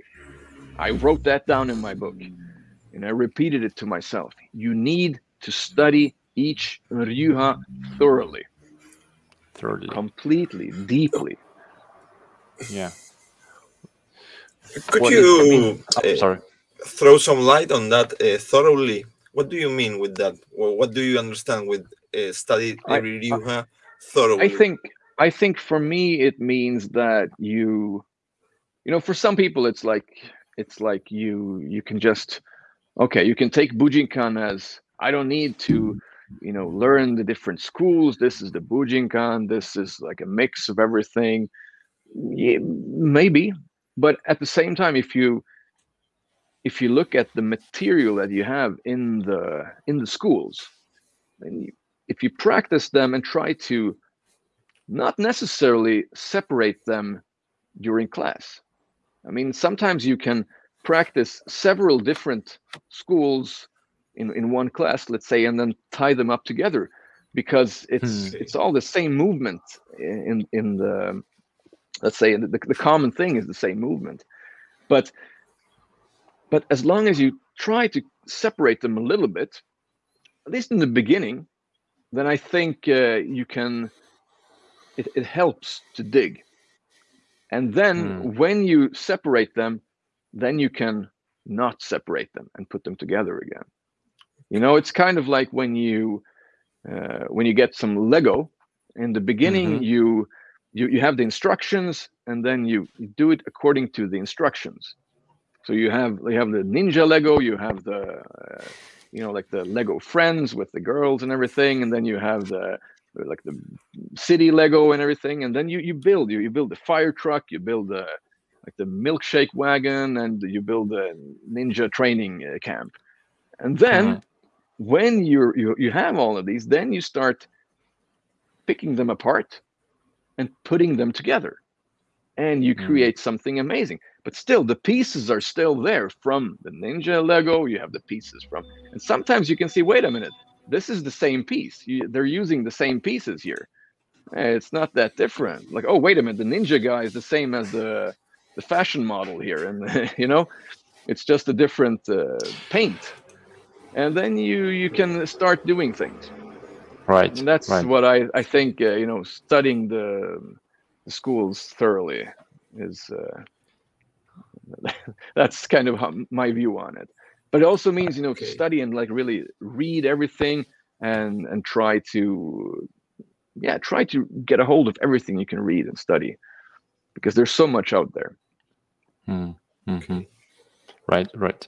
Uh, there's a question from Mark Spada. Thank you, Mark. Hmm. Hello, William. Could you please uh, share any opinions you might have on the subject mm. of sparring and pressure testing as they relate the study of the nine Ryuha? Thank you. Yeah, yeah. I think that that ties in, of course, with uh, the, right. the Randori, uh, but I I think it's an important part, uh, and uh, in a way, I mean, sometimes when, for example, when I'm um, with Kacem. Uh, and he's teaching me something, or we're at a seminar, you know, and I'm just, you know, he's uke or or any type of situation. Sometimes it almost feels like like it is a bit of uh, pressure testing uh, hmm. on on both sides, you know, as if because I am, uh, I mean, I've I've been with Kacem since 2007 uh, so it's a long time. He's uh, he's you know one of the most important people in my in my life, uh, and and I know him quite well. Uh, but I'm I'm a student. I I see myself as his disciple, uh, even even though even though I am his friend. I I I would say I'm still his disciple first and foremost, and and he's my master. And and during this interaction of Uke and Tori, sometimes it, it can be almost like a like a sparring, like a pressure testing, in a way that you know when he does something, then just you know my my hand kind of goes towards him by nature because there's an opening and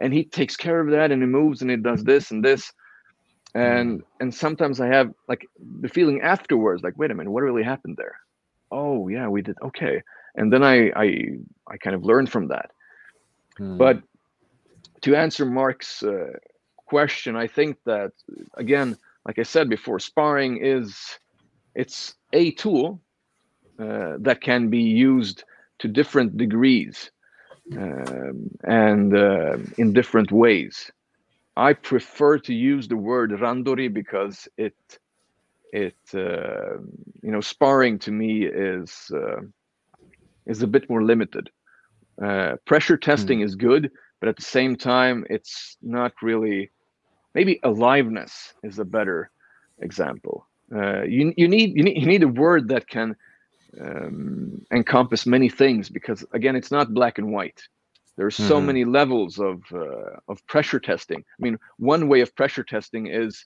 to uh, to pay someone to try to assassinate you on your way to work. that's that's that's one way of pressure testing.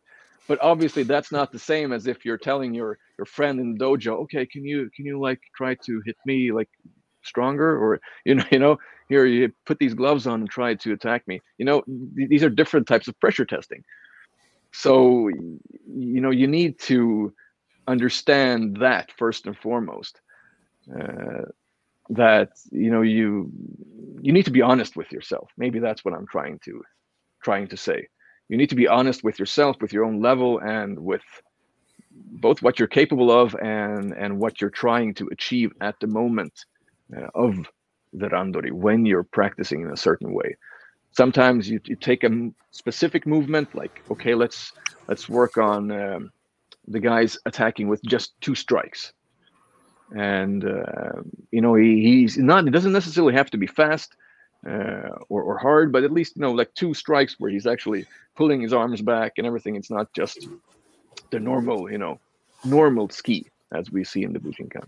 Uh, so this can hmm. be a certain way of putting a concept in. Let, let's say you want to do a mushadori on one of the arms.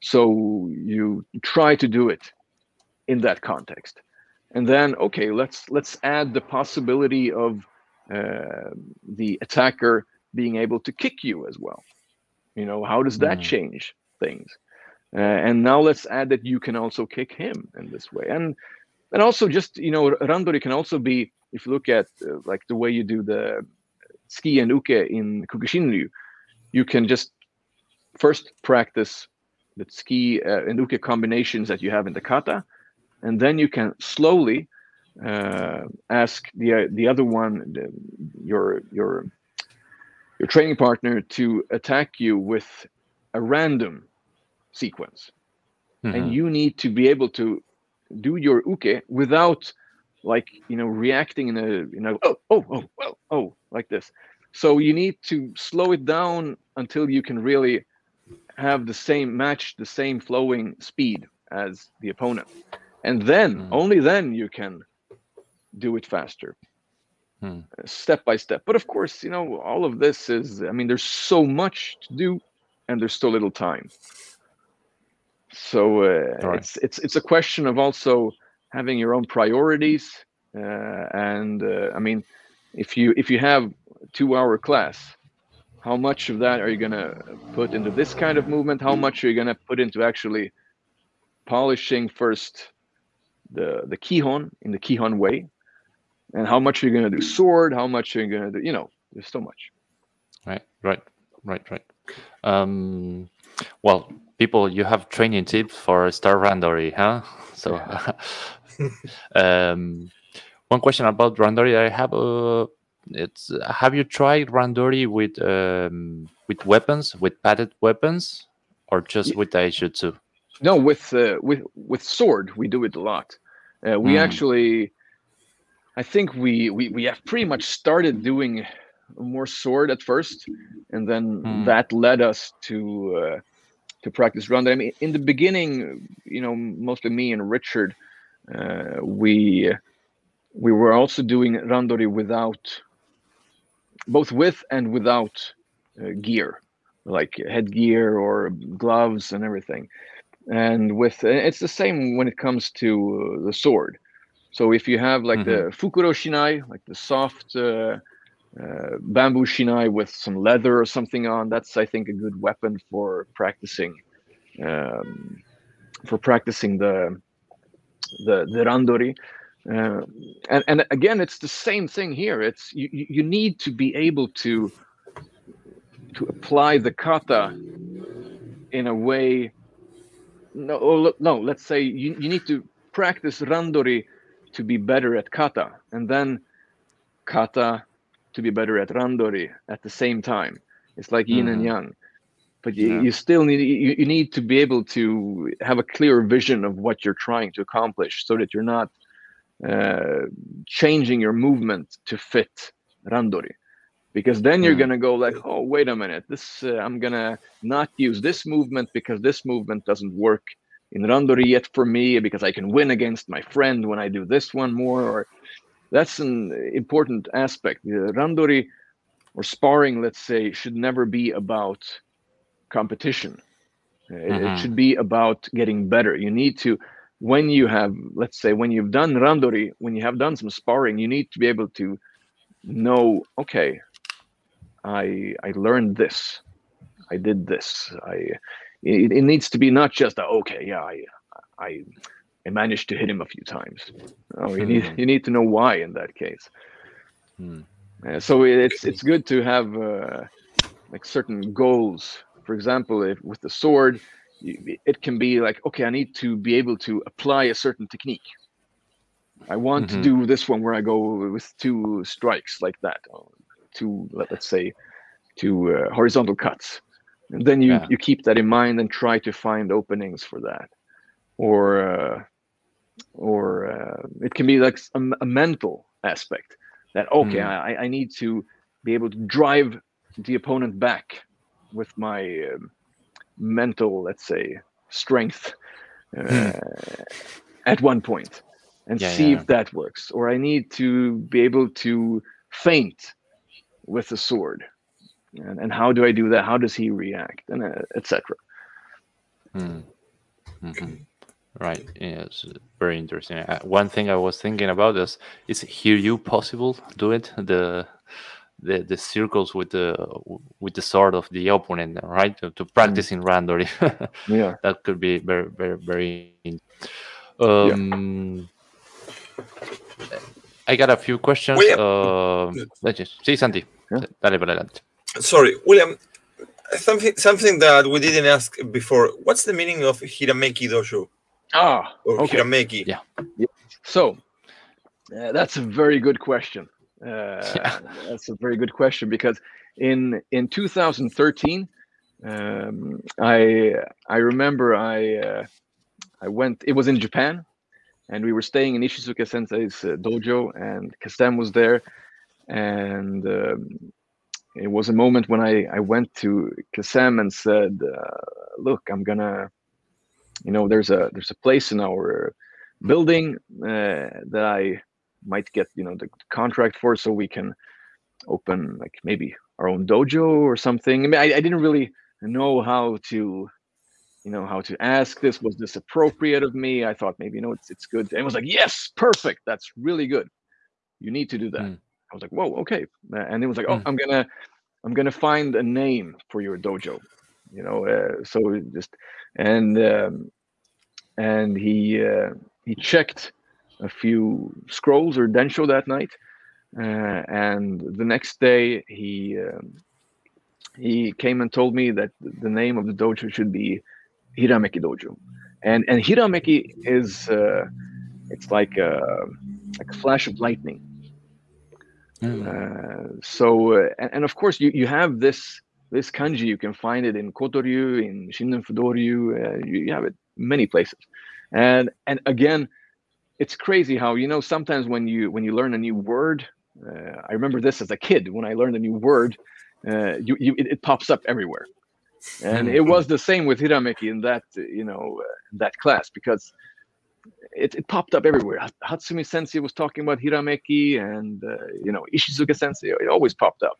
And another aspect of the word Hirameki is like it's uh, it's kind of when you receive a you get a flash of inspiration when you understand something. It's like ah, you know, and that's also a Hirameki. Uh, and okay. and much later, I also realized that when you look at the kanji for Hirameki, it's uh, it it's it's made of two different kanji. So you have gate, mon, and person, jin. And of course, the word monjin is the old word for student or disciple. So mm, basically, in that kanji, you also have it. The meaning is disciple. So for me, it's uh, that's the meaning actually not just lightning as oh okay, it's, it's cool to have lightning fast uh, strikes and kicks but it's even cooler to be a good disciple. So so mm. that's for me that's the meaning of of hirameki okay. Monjin. Awesome. Awesome. The hirameki um, william well, another question that i have uh, around uh, about uh, jesse Enkamp and the karate nerd and um, of course uh, the interact Bujinkan with other martial arts. First of all, yeah. how do you met Jesse Enkamp? Uh, well, I actually, yeah, uh, I I met Jesse Enkamp when we were filming with uh, Kacem. Uh, so uh, it, it, hasn't been released yet. It's going to be released soon, hopefully. Uh, Drop the bomb.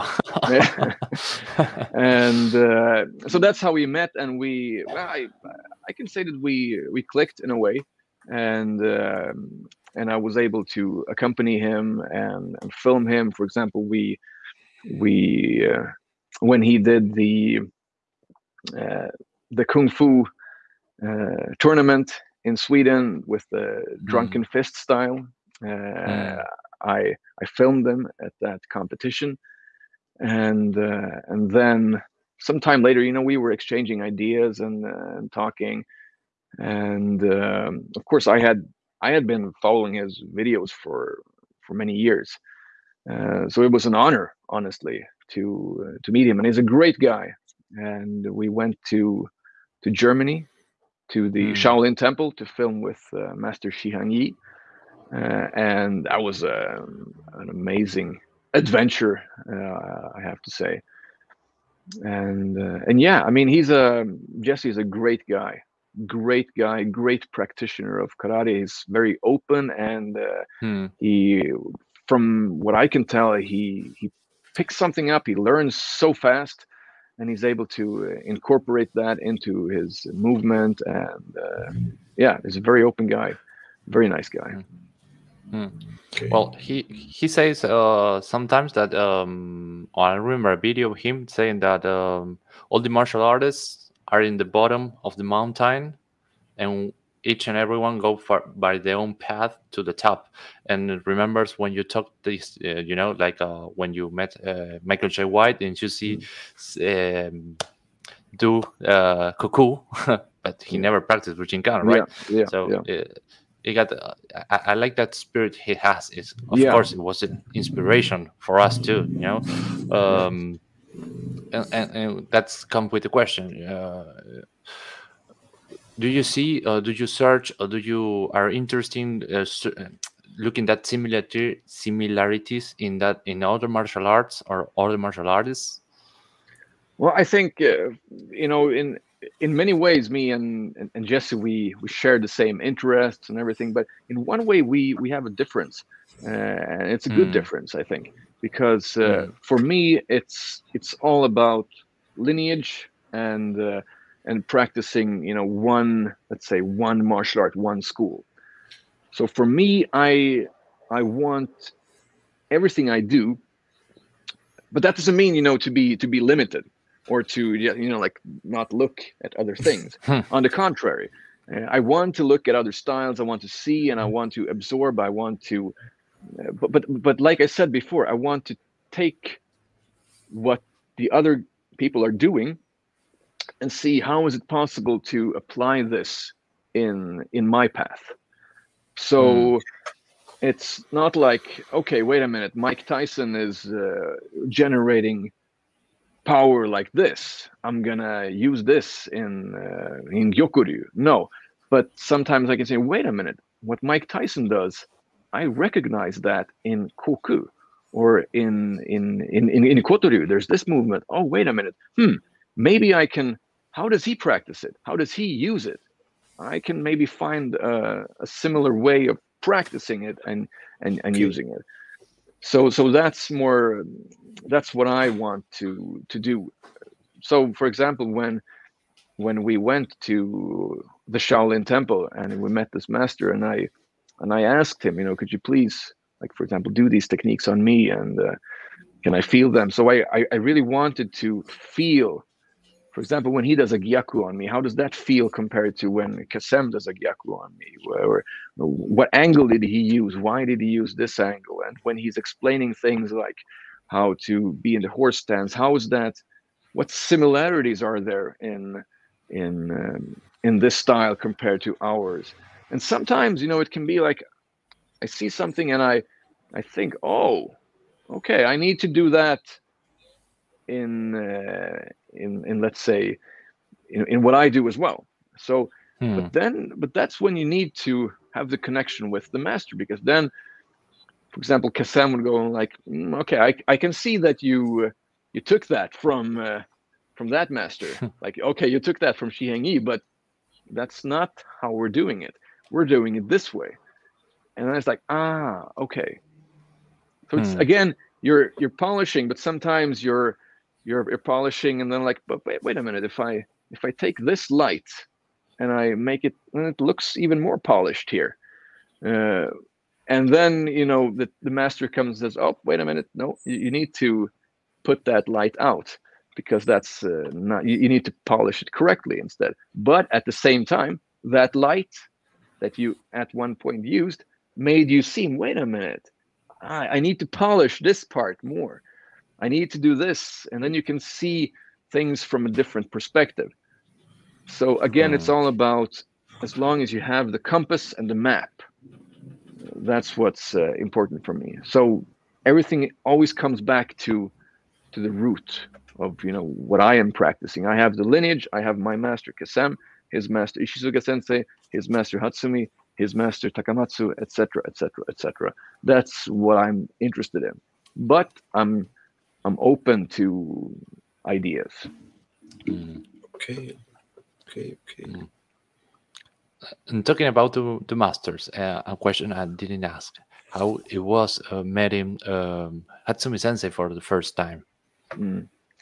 Well, uh, meeting Hatsumi Sensei for the first time was, you know, I would like to say that you know, oh, it was very mysterious and uh, and oh, I felt this strong presence from him. But you know, like I said, for me, what really was important, like I said, you know, the moment when I struck him the first time and he just blew air at me, th- these uh, moments were uh, most interesting to me. But of course, I actually I didn't meet Hatsumi Sensei before that, but I had an interaction with him in the way that after just practicing for a few months, I I decided to write him a letter and Mhm. uh, and ask him like uh, how how was um, the training? I remember I asked how was the training when you did practice with Takamatsu Sensei compared to the way it is in the Bujinkan now?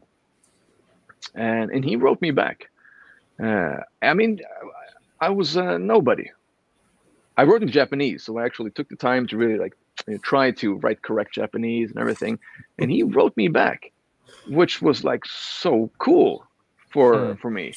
Like wow, and he you know wrote this super nice you know letter with calligraphy and some text, and still it's uh, one of my most treasured pieces because uh, it was also like uh, late much later I found that phrase in in like the Kotoryu texts and everything, and it's it's a really really cool thing to have.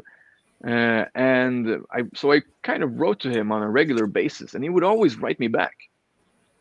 Mm. And uh, so that's uh, to me that was really that was cool that he would take the time to write to some nobody from Sweden, uh, you know, a beginner, and he he took the time to write to me. That's that really uh, that that stuck to me. He's a man of like truly giving from himself uh, because he, he doesn't have to he i mean he could just pretend that it got lost in the mail or that he gets so much fan mail that you know but he, he actually took the time and uh, and that's uh, i think that that really that's a part of his personality and you can see it in hombu the way he he he sits down or he used to sit down and write calligraphy to everybody that wants uh, wanted something. And uh, you know he's a he's a man of gift truly. Mm. Mm. and with ishizuka sensei? Oh oh okay. Ishizuka sensei. That was uh, that was fun because we were supposed to uh, to call him uh, and uh, he was supposed to pick us up at the at the um, train station and mm. and i remember so i was like super nervous you know me and richard were we were at the train station. I called him, and uh, and he was like, "Oh, okay," you know, in, in Japanese, like, "Okay, I'm coming." And and he came and picked us up, and I was, I was like, "Whoa!" You know, he had a cigarette like this, and he was. Uh, he, he, he, looked pretty cool. You know, there was a cool like... aura to him. And I was mm. like, you know, okay, so I didn't really know what to expect because there weren't that many videos of him. Is he gonna be uh, like super nice, or is he gonna be like more reserved, like more Japanese? How's it gonna be? And but he was he was quite you know yeah he, he was he was in a rush, uh, so he pretty much just dropped us off at the dojo and was like oh, okay I'll see you guys later. We'll we'll deal with everything later. And and then the next time I saw him was uh, at the actual first class, and he was so cool. He was so nice. You know, he he showed the technique on me and everything. And I remember the first impression when he did the movement. When he we did the, the first technique we did with him was uh, hosoku from Kotoryu. And you know, mm-hmm. when he dropped down, it was super low, and then he did the strike to the to the koe, and then bam, and the, it was like whoa, you know, it was such a cool image of him. I still remember that, and and he was he was super nice he was really nice. But I remember that first trip in 2008. I was, of course, I was young. When was I? Like 20, uh, 22 or something. And mm. uh, but you know, may, maybe I was like younger in appearance as well. I think maybe, maybe I and and uh, and Ishizuka Sensei probably felt that I was young, and I felt very young around him, and young in a let's say almost you know like embarrassing way uh, and uh, I, I, somehow always, especially when I look back at it, it, it was like I, I, always did something like wrong, you know.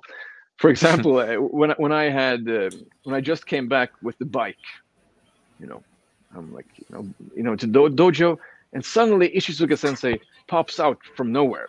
Hi, I'm oh, you know, like I, I, I, jam his his bike, you know, into the wall, like oh, oh you know. uh, that's the kind of thing that happened like all the time, and uh, and at one point, you know, I, I was uh, I I I bought a Iaito from him um, that Kacem had uh, arranged for me to buy from him, and and he was like, okay, so listen to this. He asked me, do you know how to draw the sword? Okay, so today, even after practicing iai for, for so many years, I would say no. No, I please, mm. please sh show it to me. Show but me. Of course, but of course I said, yeah, yeah, yeah, I, I know, it's okay. You know? and I'm like, no, why did I do that? Why? Why? And he's like, oh, instant re regret. Yeah, that was like, oh man and uh, but of course you know i i would like to think that um, over the years uh, over the quite a few interactions uh, I, have had with him that he uh, he doesn't you know, or stopped seeing me as that very young uh, boy. Uh, and you know, he in, in 2015 he he came to Sweden, and oh, I, okay. yeah, and I, I, I picked him up at the airport, and I took him to his hotel, and he, he spent time with me, and um, he had a class in my dojo uh, for just a, a, few people, and it was uh, it was a very very special uh, occasion, and uh, you know, I think when it comes to Ishizuka Sensei, he's he's a super friendly man, and he can really make you feel that he is your friend, that he is, uh, you know, he, he can really treat everybody in a in a good way if he wants to. Uh, mm. But at the same time, I have seen so many people uh, again fall into the trap of believing that they are his, let's say, friends or or or, or even students, mm. just because he uh, he is so open. And again, you, you don't just you become a student at the moment when he when, when the master explicitly says you are my student. Otherwise you are someone who's following maybe. Yeah sure. But you're not a student. And um, so i think that's also you know i i had many opportunities to to be alone with ishizuka sensei to to to see certain movements to hear certain things he told me certain things but none of this would have been possible if it wasn't for my training with his student you know my mm. my teacher Kacem. It's just that that's I mean I I I give credit to the practice under my teacher. Uh, that's mm. what led me to um, receive anything that I received from Ishizuka Sensei as far as teachings or or, or verbal trans transmission would go. Mm. -hmm. And the first time with Kacem? Mm. Well, well, that's uh, you know, like I said in the beginning, uh, yeah. in, in in in Rotterdam in in Holland, and uh, actually, I because I knew that Kacem was uh, you know fluent in Japanese and everything, so I brought him the letter, uh, the first letter that I received from uh, Hatsumi Sensei, to mm. to have his take on it, uh, because I, I, you know I had a um, a, a sushi owner, sushi place owner in Stockholm who uh, I was like, practicing my Japanese with, and so he helped me to translate letters and everything. But um, it was actually a cool character, you know. He, he, he I think he was somehow connected to the Yakuza. I don't know actually. Oh, somehow. yeah, it's it's a bit mysterious, but uh, that's that's a whole different story. Uh, but but you know to actually hear you know Kacem's translation and take on a letter of uh, Hatsumi Sensei, it's something else. You know, it's uh, it's much deeper, of course. Hmm. So yeah, but the first time I I saw Kacem, I I felt that okay, now you, here we have someone who is who is uh, able to show clearly. You can see that this is this is a 900 year old martial art. This hmm. is practical. This is no nonsense, and there's so much knowledge behind that. There's so much knowledge of history and knowledge of mm, of movement. That's one of the interesting things about Kacem is that he has uh, uh, like a knack for, and of course because of a lifetime of practice, but he he can really read any type of movement and analyze any type of movement, and uh, that's mm. quite rare. Okay. Uh, uh, analyze it in, in in which way? Um, I think that I mean, it's kind of like a computer, maybe. You know, like Terminator. Uh. You know, everything is instantly. You know, Kacem can, he can basically, you know, maybe I'm exaggerating a little bit, but also maybe not. He can, like when you know, just by the way someone is walking or talking, with you know, he using the arms and legs, he can see what style that person is uh, practicing. Wow. And that's also something that, you know, connects to uh, the, the, the masters of old. And that's, you know, something that I remember Kacem told me early on, uh, and I think that's true. uh, that Hatsumi Sensei, when someone walks into Hombu Dojo, for example, he can immediately read that person.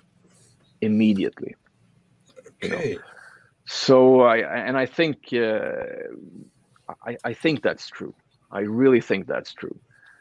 Uh, I think Hatsumi Sensei is that kind of person, and uh, and you know when you look at how many different kinds of people he has around him and has had around him all the time, it's um, you know he's a he's a he is a he can judge your character. I think he can read your character. Okay. Hmm. Right, right. Santi, go preparing your your your questions. Uh, I would like to ask William, um, how is the mm, the practice in the Hirameki Dojo uh, regularly? You know, if uh, have a, a, structure of the classes, uh, mm. or how is how is it? Well, uh, right now we're practice. We, we have classes three times a week, and yeah. um, you know sometimes we're you know sometimes we're just two people, sometimes we're five, seven, something like that. Hmm.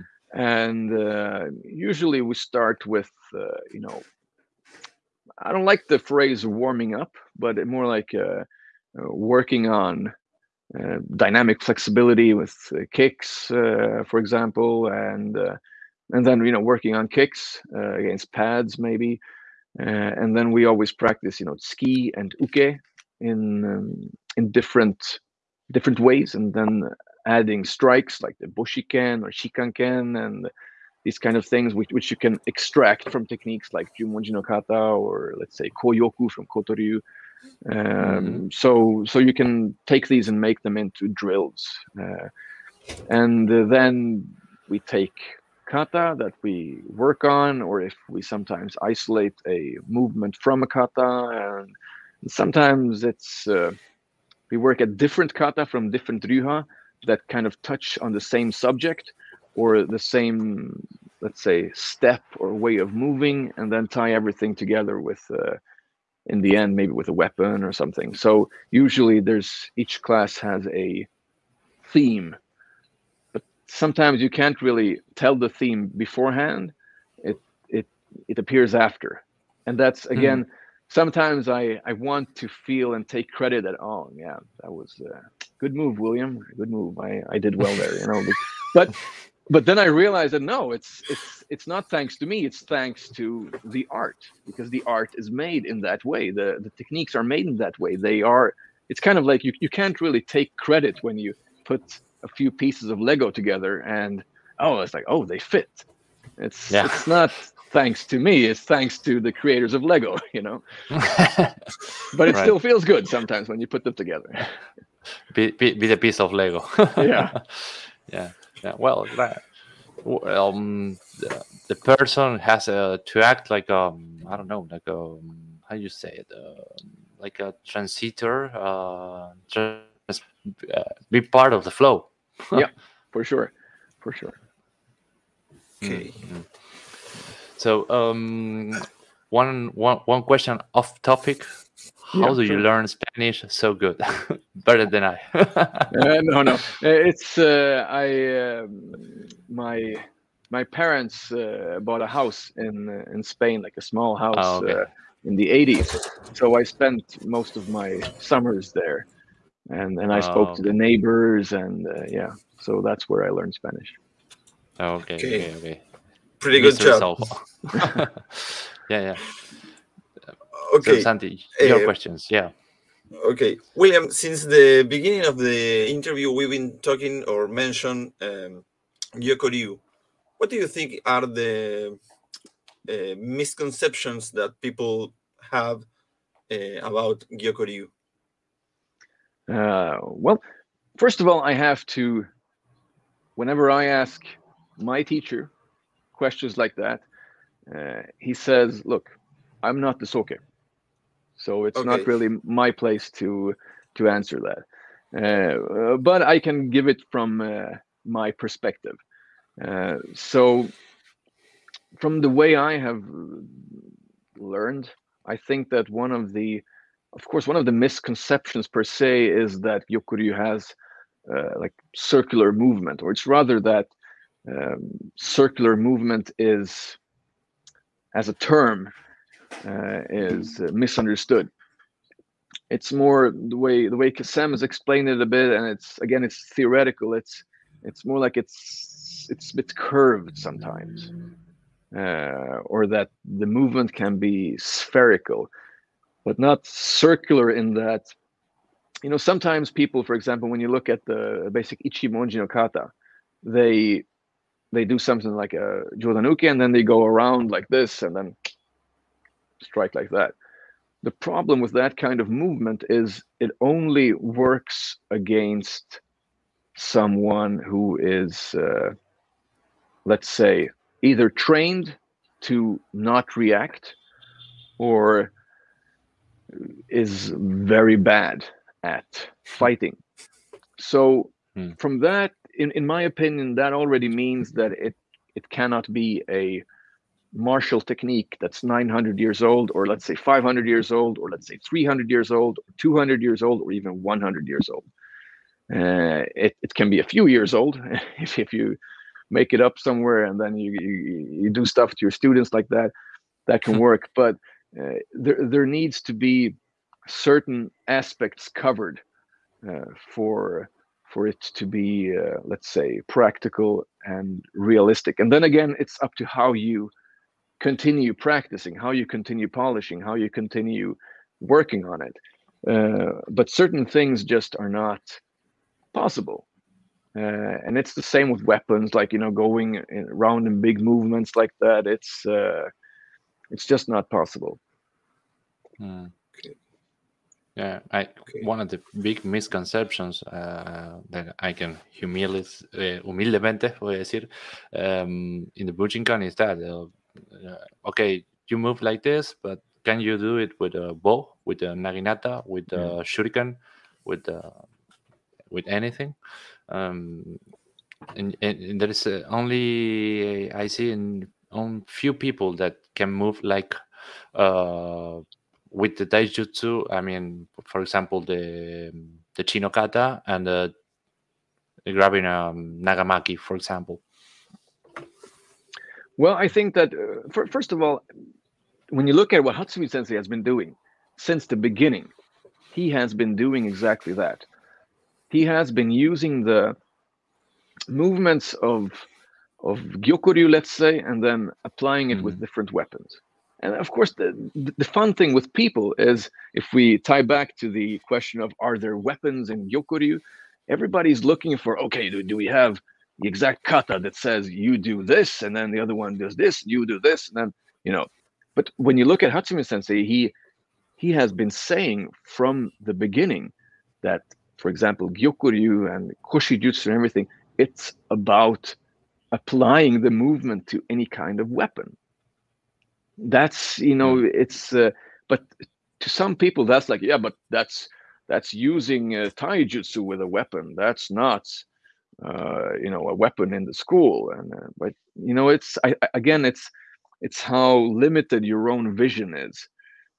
And of course with Kacem he has from the first time I uh, I met him when you can see that when he does a movement and you can clearly see okay this is this is the movement of Gyokko-ryu. Oh, wait, now he's, this is the movement of Kotoryu. And mm. the more you practice at the same time, like I said before, at the same time, the more you can see the differences, but also the common points. Right. So you need to be able to uh, practice the movements uh, according to uh, a concept called uh, Itto Manto, like uh, one sword, 10,000 swords. So that means that you have one technique.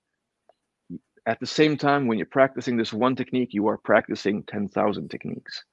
That needs to be the driving concept. So the same movement that you're doing needs to be able to apply to any kind of weapon. So when you have, when, when you look at how most people are doing, how I learned jodan uke in the beginning, bomb, like a big movement like this, but then you're completely open. Hmm. And of course, if you practice in a Bujinkan way, it doesn't matter because you're never going to be punished for that. Hmm. But if you just translate this movement to weapons, like bam uke with a sword, and if you move like this with the sword, and you just you know, it doesn't make any sense. Right. And that's just one aspect where you can see that the movements need to be connected. They need to have the same angle. They need to have the same uh, um, Structure. structure. Yes, yes, exactly. So the structure and the way you're moving needs to be uh, applicable to any kind of weapon and any kind of situation. That's, uh, I think, that's the main feature of Gyokko-ryu and Kotoryu. In a way, I don't think you can really separate them. Uh, Mm. You need to somehow keep them as yin and yang. Um, and um I think that also No, no. helps because when you practice the Kotoryu techniques, then that helps with the Gyokko-ryu techniques and vice versa as well. Right. Right. Right. Like uh, watching the differences, making the, the that connection to why Yoko is like this and why Koto is like that. Yeah. And what how can they work together and you can apply two uh, two martial arts in one Yeah. And also i was thinking uh i don't know in um, more uh, complicated weapons I, I don't know like uh, kusari fundo or, or now or, or the nawa you know Yeah. It had to be the peak of the daijutsu Yeah, I mean the the, the rope, the the nawa, for example, it was in the beginning. It, it was so difficult for me to to grasp the the reasoning. Why even? I mean, why even use that weapon? Why use a rope? For me, it Mm. was like, yeah, okay. Uh, even when when you know, in, in the beginning, when I couldn't really understand when Kasem did movements like this. For me, it was like, but you know, it was. I mean, you you can do the exact same thing without the rope, and it would hurt just as much or something like that. But then, I instead of you know having this uh, let's say preconceived notion that ah, it's just a rope, you know, it looks weak and everything.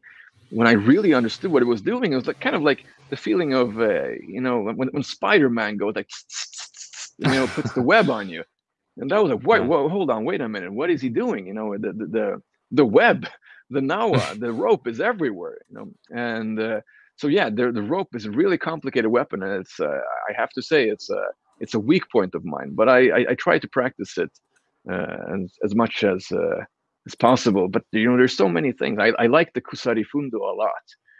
Uh, that's uh, again, uh, it- it's a weak point of mine, but that's why I try to practice it more.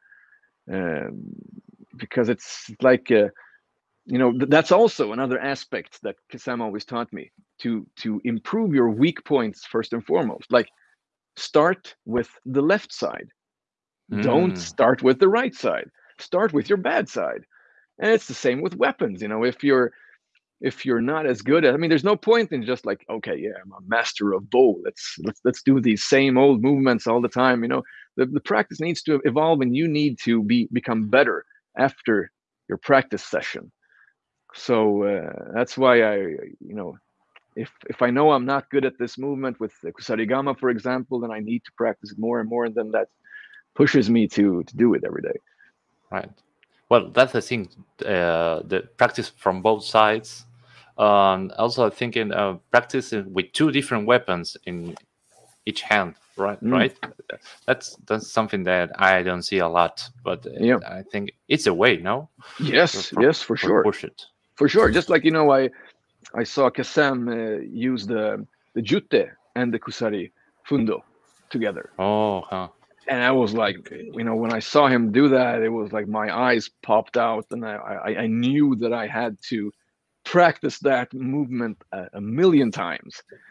You know, when he was Mm. doing like you know spinning it and then catching the the fundo with uh, the jutte and uh, and then you you know I- I tried and then I realized okay wait a minute this doesn't work with every type of chain or every type of weight etc so you need to really get to know the weapon as well the characteristics of the weapon and especially if you look at weapons like jutte and uh, kusari fundo then you have so many different variations in how they were made so this is also Mm, an mm. aspect of this practice of this martial art that you need to have an interest in uh, in these old weapons and how they were made and how they were uh, let's say uh, varied according to each style. And and I Mm. think that's why Hatsumi Sensei also uh, the past few years before COVID, he was always telling, uh, at least when I was there, um, that you know people need to touch and see the real weapons that were used. You know, uh, the honmono. And and I Mm. and I I, th- I think that's important. Mm, right, right, right. Well, um, like I like I said in um, in this text, uh, prepare your question. Preparen sus preguntas si tienen para William. Uh, Santi, questions, uh, your classical questions. Talking about classical. Okay. I always like to to ask the the guest two two questions. What advice do you have for a a person who's starting in Bujinkan as first? And the second question is, what uh, advice do you have for someone who feels that the that his training is stuck? That Okay. they are not improving, and you know. Okay, so for the for the first question, uh, I remember. Do you, do you know who Jamie Oliver is? He's a he's a chef. He has like uh, oh yes, yes, yes. Uh, The one who yeah. scream a lot. yeah no no no that's uh, uh, Oh. that's the Ramsay. Oh, it's uh, but Ramsay. ah, yeah, but, yeah. yeah, Gordon yeah, Ramsay. yeah, Gordon Ramsay, yeah. But uh, Jamie Oliver, he had uh, like a he he was selling like black pepper, and I remember there was a phrase on it, and it, it was uh, como pimiento, uh, and and it said, "A little goes a long way." So in other words, don't try to do too much from the beginning. So I remember my when I first started training with Kasem and I realized okay I need to practice this. I put in maybe like in the beginning 5 minutes every day to practice on my Mm. own. And then this 5 minutes grew to 10 minutes. And then I found, you know, got new movements at the next seminar and it grew to 15 minutes. And then 20 minutes and then 20, you know, it grows naturally. So don't try to do too much in the beginning. Just focus on certain basics Mm. uh, Okay. and and try to uh, improve them and apply them. Like the strike, for example. Try to remove everything that's not necessary.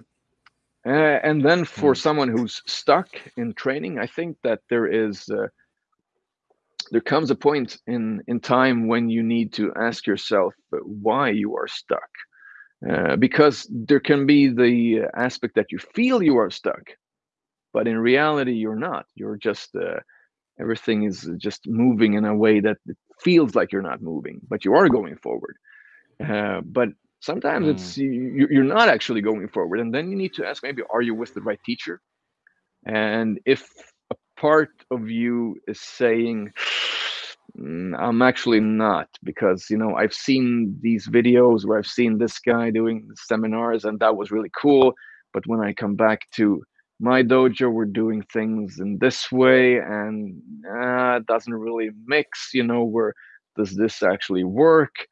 Then you need to be honest with yourself and ask why are you practicing?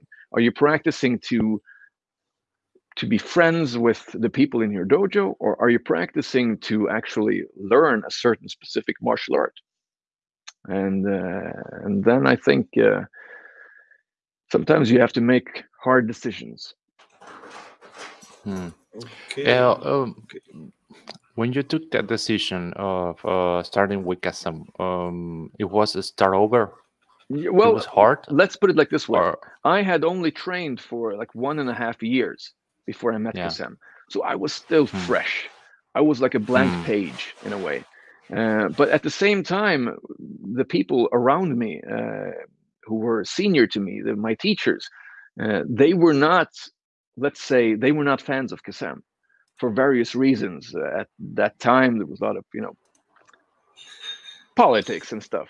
And uh, yeah, so I didn't really get the support uh, to to practice the way Kasem was teaching things, and also when you're when you're trying to learn something, you can't really apply it.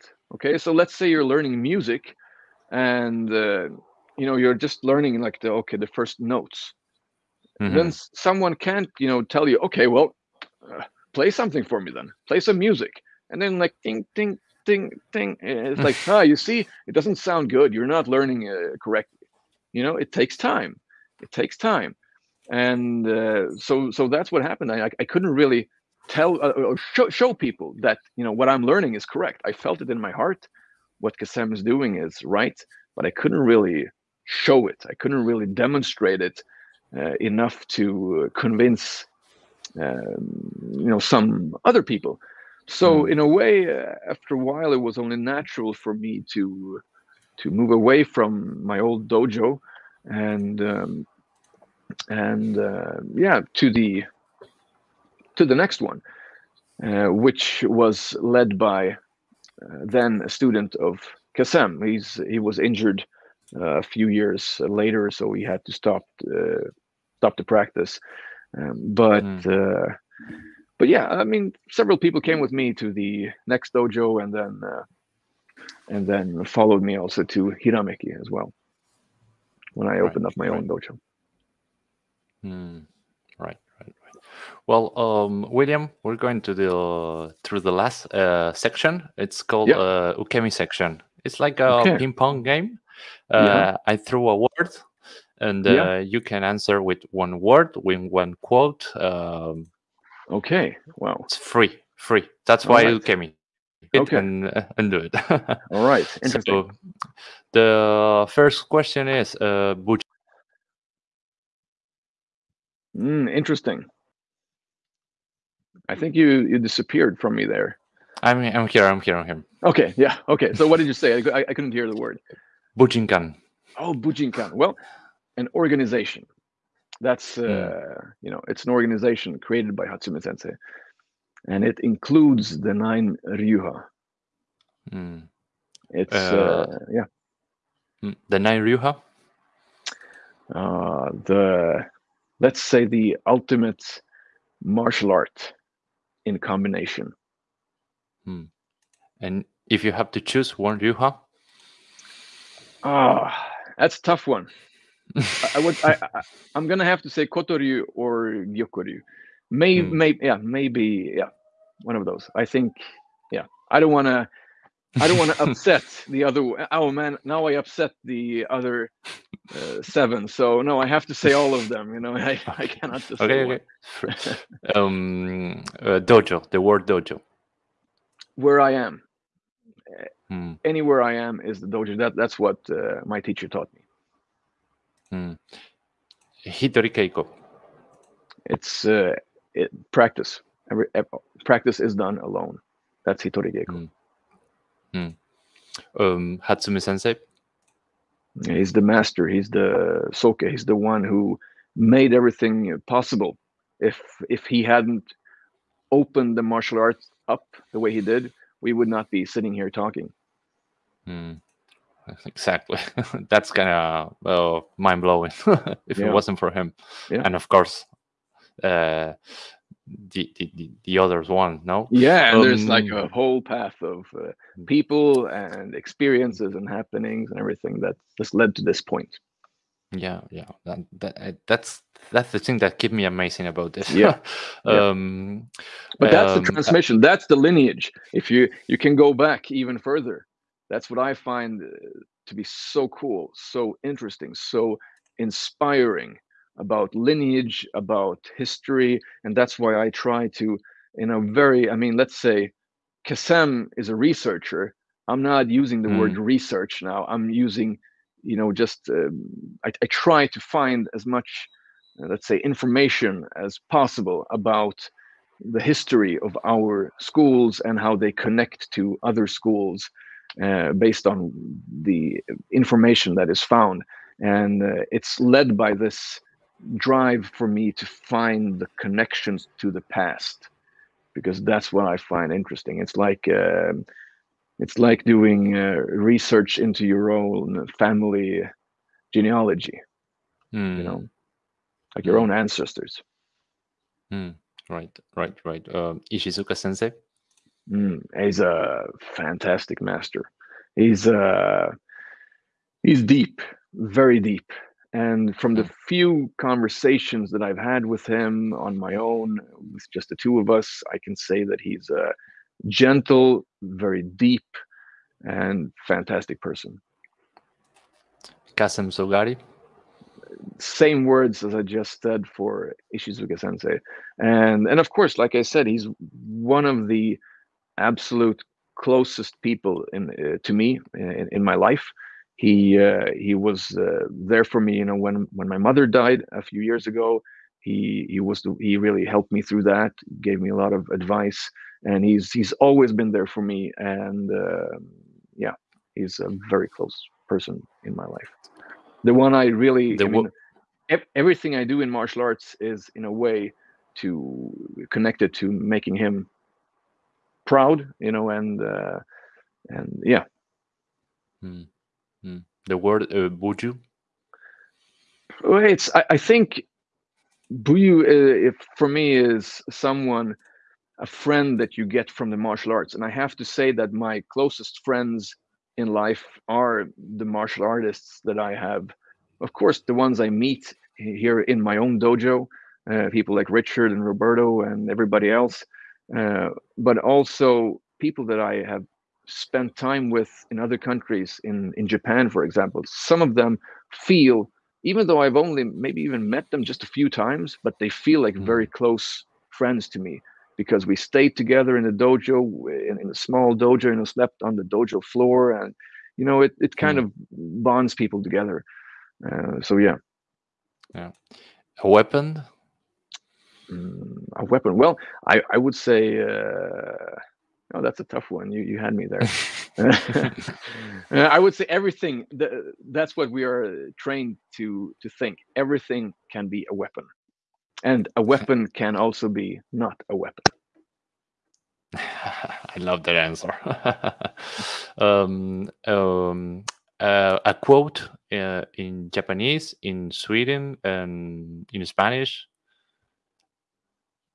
Uh, okay, or in English or in because, English too. yeah, yeah, yeah. Uh, then I would have to say uh, you have to thoroughly study each ryuha.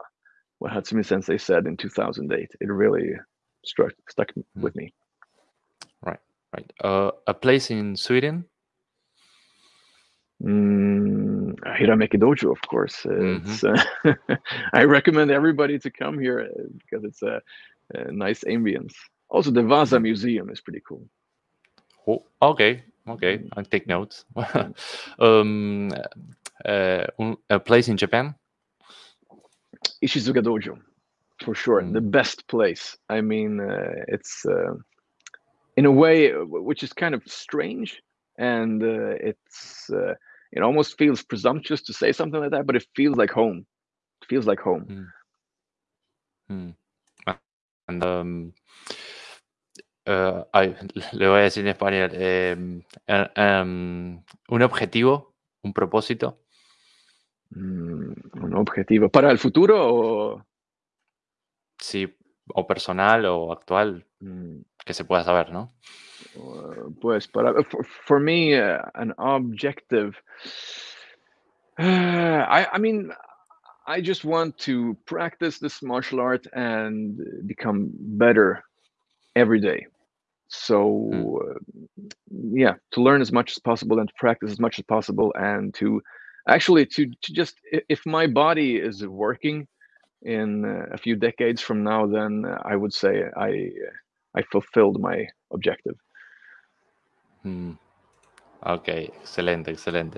Well, uh, thank you very much, William. Santi uh, any last words? Uh, I wanted to thank you, William, for your time, for sharing this with us uh, and thank the people on the other side of sorry on the other side of the screen. Uh, thank you for being there and always support us. Yeah yeah well, thank you very much. The pleasure was mine. It was great to be here and i'm really honored to have been invited here by you guys. No the honor is, is us. Uh, thank you thank you very much for your time for your patience for your for everything that you share. Uh, tu gentileza, no sé cómo decirlo en inglés. Gentleness, maybe, I don't know. ah, okay, okay. Well, uh, and like I said, Santi, thank you to everyone who's watching this or gonna watch in the future. I hope. um, well, it's all yours at closing, William. Well, I just wish that everybody keeps in practice. That's uh, that's what I want to say because that's the driving force behind everything. If uh, Takamatsu Sensei hadn't practiced, if Hatsumi Sensei hadn't practiced, if Ishizuka Sensei hadn't practiced, if Kasem hadn't practiced, then I would not be here. So mm. I hope that everybody just keeps in practice and practices something good. Correctly.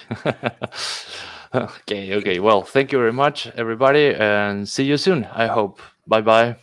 Thank you. Thank you.